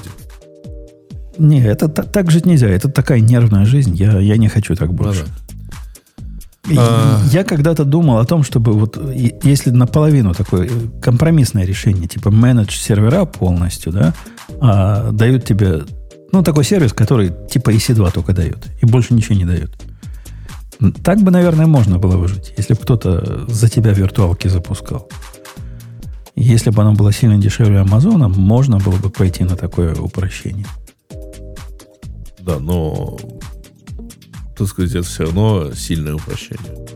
Ну, я, я когда-то искал, был, как он назывался, Феникс чего-то, который все, что тебе делал, они обеспечивали тебе э, сервера. Ты, ты им деньги даешь, как бы покупаешь себе железо, и они обеспечивают полностью обслуживание этого железа. То есть все, что надо, нетворкинг, они обеспечивают, чтобы это железо было подключено к тем сетям, которых ты велел, и чтобы оно работало. Если диски упали, они меняют. Если сервер упал, они его поднимают, и все, больше ничего не делают. Вот такая идея, наверное, любопытная была бы. Ну, на, на первый взгляд. Хотя как оно на практике, я, я, я так никогда не жил. Ну, ты все равно рано или поздно на больших объемах заткнешься в, э, там, в то, что тебе надо таить диска поменять, и это будет сделано там... Э, в конце концов, придется Феникс лететь. Да, да. А, так, ну, нам сообщают, что вышел стандарт на Fortran этого года, и Кобол еще 23 -го года вышел. Ну, прекрасно. А фокал ничего? Подожди, Fortran же до сих пор, по-моему, не победил с, с точки зрения это математики. То есть сложная математика, там всякие банки и прочее. Они же не, не пишут на Fortran не потому, что дебилы. А помните, была мы даже статью обсуждали, что чувак говорит, да я попытался да, переписать да. Fortran, но, говорит, там типа невозможно, просто нет необходимых абстракций, работы с особенно сложными математическими этими штуками. Угу. Так что мы рады за Fortran. Да, хорошая штука. Первый мой язык программирования. Молодцы. А, вот, судя по всему, остался последним. Но-но-но. Во-первых, был еще Basic. Это во-первых. А Rethinking of Software Engineer Levels предлагают нам статью. А, короче, предлагается отказаться от Senior, Middle и Junior и вводить кого? SWCPS, S, RWCPS, опять SW, а SPS. Вообще, вообще, а, как просто и понятно а, все. Random да? Way Simple Problem Solver. Это типа Junior, что ли?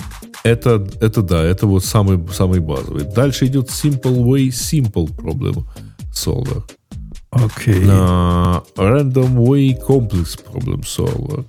Uh, simple Way Complex uh, random, uh, Problem Solver. И... А, и все. Что они там такое курят? Им это будет... Я успел это увидеть, да. Это, видимо, что-то вроде таблицы 2 на 2. Видимо, какая-то такая логика. Ну, типа, тут похоже типа на задачи, то. да? Задачи Я думал, решения, что тут да. будет типа того анекдота про, эти, про размеры скафандров для американских космонавтов. Но нет, не то. А, собственно, какую проблему они решают? Тут же в конце написано.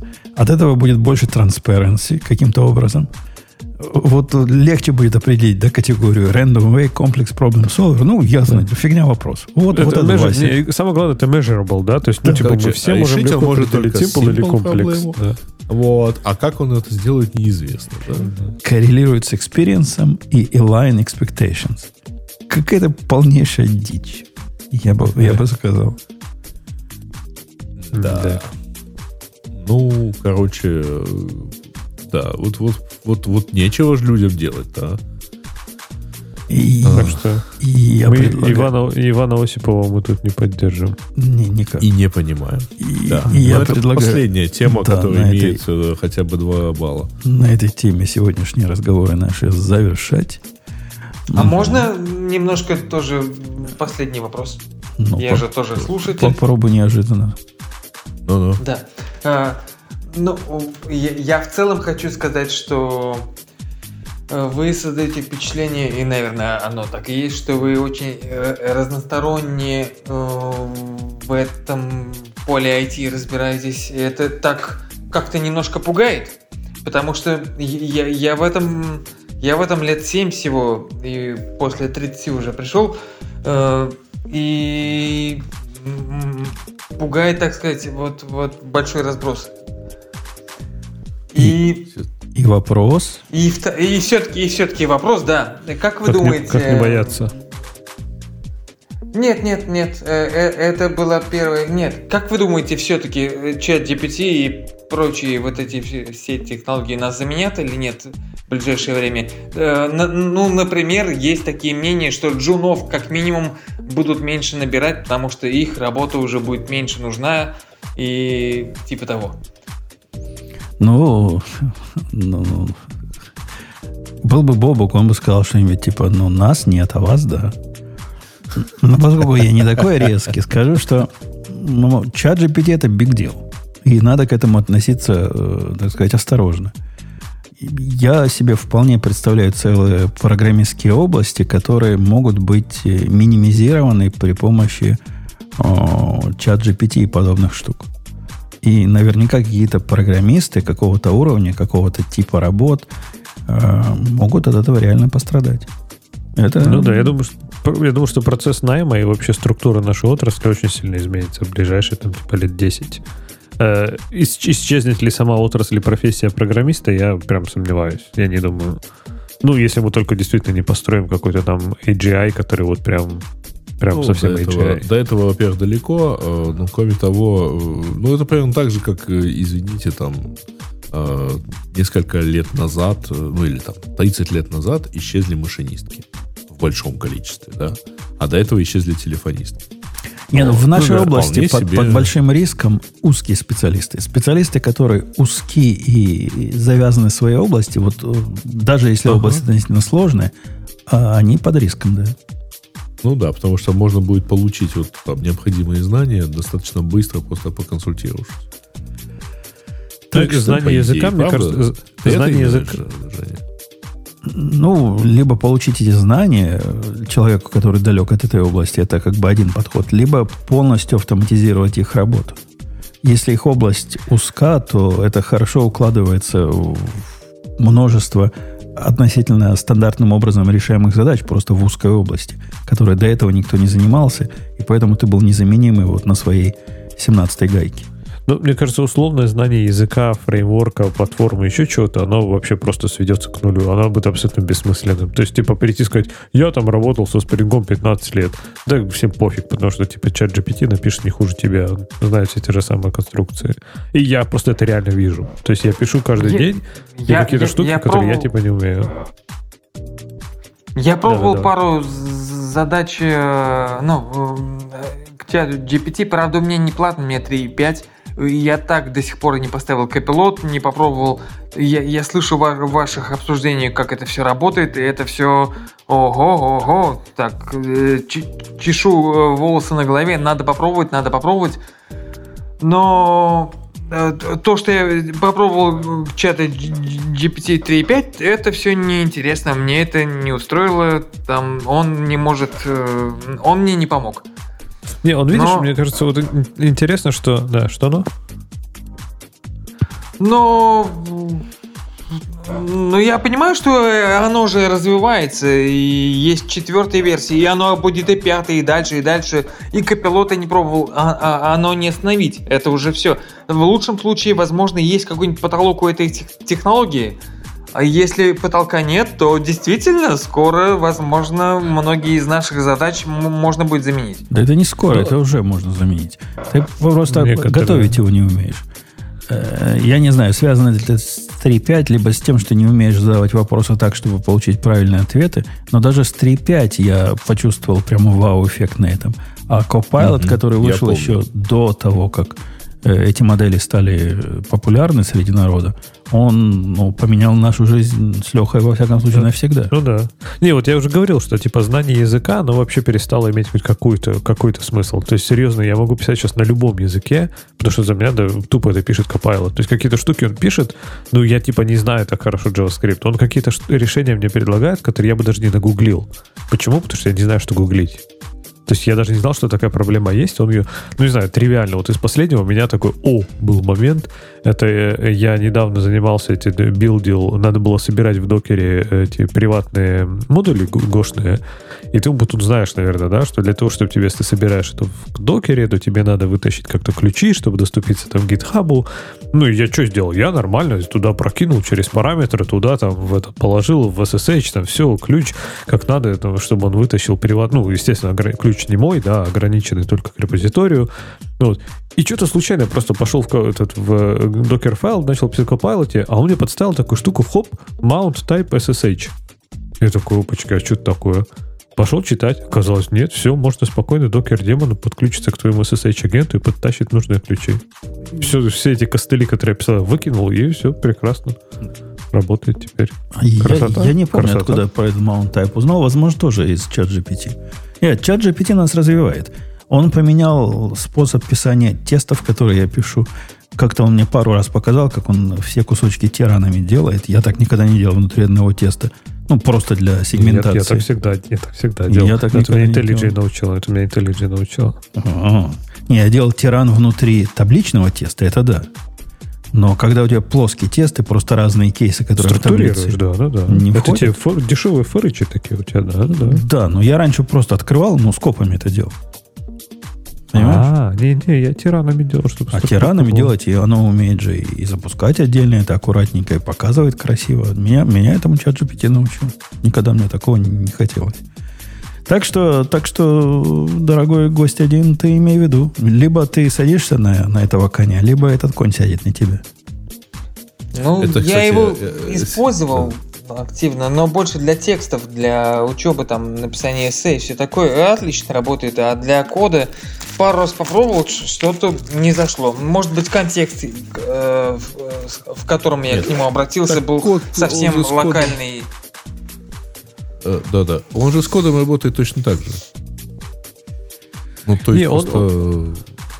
механизм такой ну, У, у, у меня, например, была проблема, э, вот, вот прям конкретно локальная, то, что я прям матерюсь сижу, э, у меня картинка не, не отображается на, на моем веб-сайте. Я ему... Именно, именно SVG-шная картинка. Я ему все это э, в React приложении. Я ему все это рассказываю. Он мне отвечает интересные хорошие ответы, но я в итоге выяснил, что у меня сервис Walker был, э, и который SVG картинки ну, перехватывал. То есть как, как он в этот контекст может попасть? Это невозможно. Понимаете, но... о чем я говорю? То есть это было совершенно вне его э, что ему там не задавай, он никогда не ответит не, ну, на слушай, этот вопрос разу, правильно. Разумеется, если ты ему а, если у тебя какая-то нетрадиционная, так сказать, конфигурация или вообще любая конфигурация, а ты ему подсовываешь э, кусок кода и говоришь, вот здесь у меня, так сказать, не отображается, он там не подумает, что, например, у тебя и, там, и, иногда картинку подумает. ты положил как root, Иногда а, подумает. Он э, может сказать, что я видел, знаю случаи, когда вот попробуйте, да. попробуйте такой подход, вот у вас, возможно, здесь что-то не Его можно и до этого додавить. Но я тебе пример приведу, дорогой гость, как я недавно его использовал, относительно недавно. Когда мы делали для этого, э, для нашего чатика, делали спам-бота, ну, у меня возникла простая мысль, а как бы мне загнать всю базу спама, известного нам, и на каждое сообщение проверять, насколько оно похоже на спам. То есть вот такую задачу поставил. И я даже ключевых слов не знал, что это consigns, similarity, вот это все, что я, чему он потом меня научил. Я ему писал на русском языке, на английском языке задачу. Говорю, вот такие вот примеры, давай придумаем, как это сделать. Он мне дал сразу решение, причем в терм... объяснил термины, объяснил, почему оно так именно будет работать. Ну, совершенно без... без ну, крутецкая совершенно вещь. То есть, молодец. И мы спам ловим, активно ловим при помощи вот этой похожести. Он рассказал, как мы будем токенизировать. Я ему в процессе говорю, а как мы из токенов не хотим ли мы выбрасывать разные спецсимволы. Он говорит, ну, в принципе, хорошая идея, но тут так, такие-то камни подводные.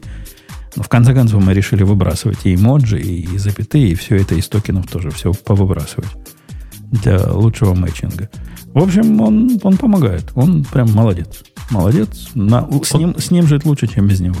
Он такая суперсила, да. Это скорее не то, что он замена пока программисту, это такая суперсила у программиста. То есть, типа, ты внезапно знаешь все языки. Ты внезапно знаешь все контексты. То есть, это вот реально не знаю, ну, сверхспособность какая-то появляется. Это прям удивительно.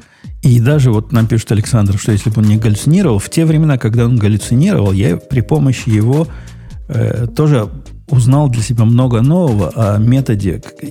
Вы не поверите, сколько есть методов определения нелинейности в наборе данных, которые сортированы по времени. Ну, представьте, цены там или еще чего-то, которые по времени идут. Тебе надо определить момент события.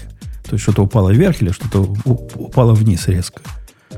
Я изучил внимательно при его помощи 8 разных методов, и в конце концов мы вместе построили свой девятый, который комбинирует лучшие части из этих 8 методов.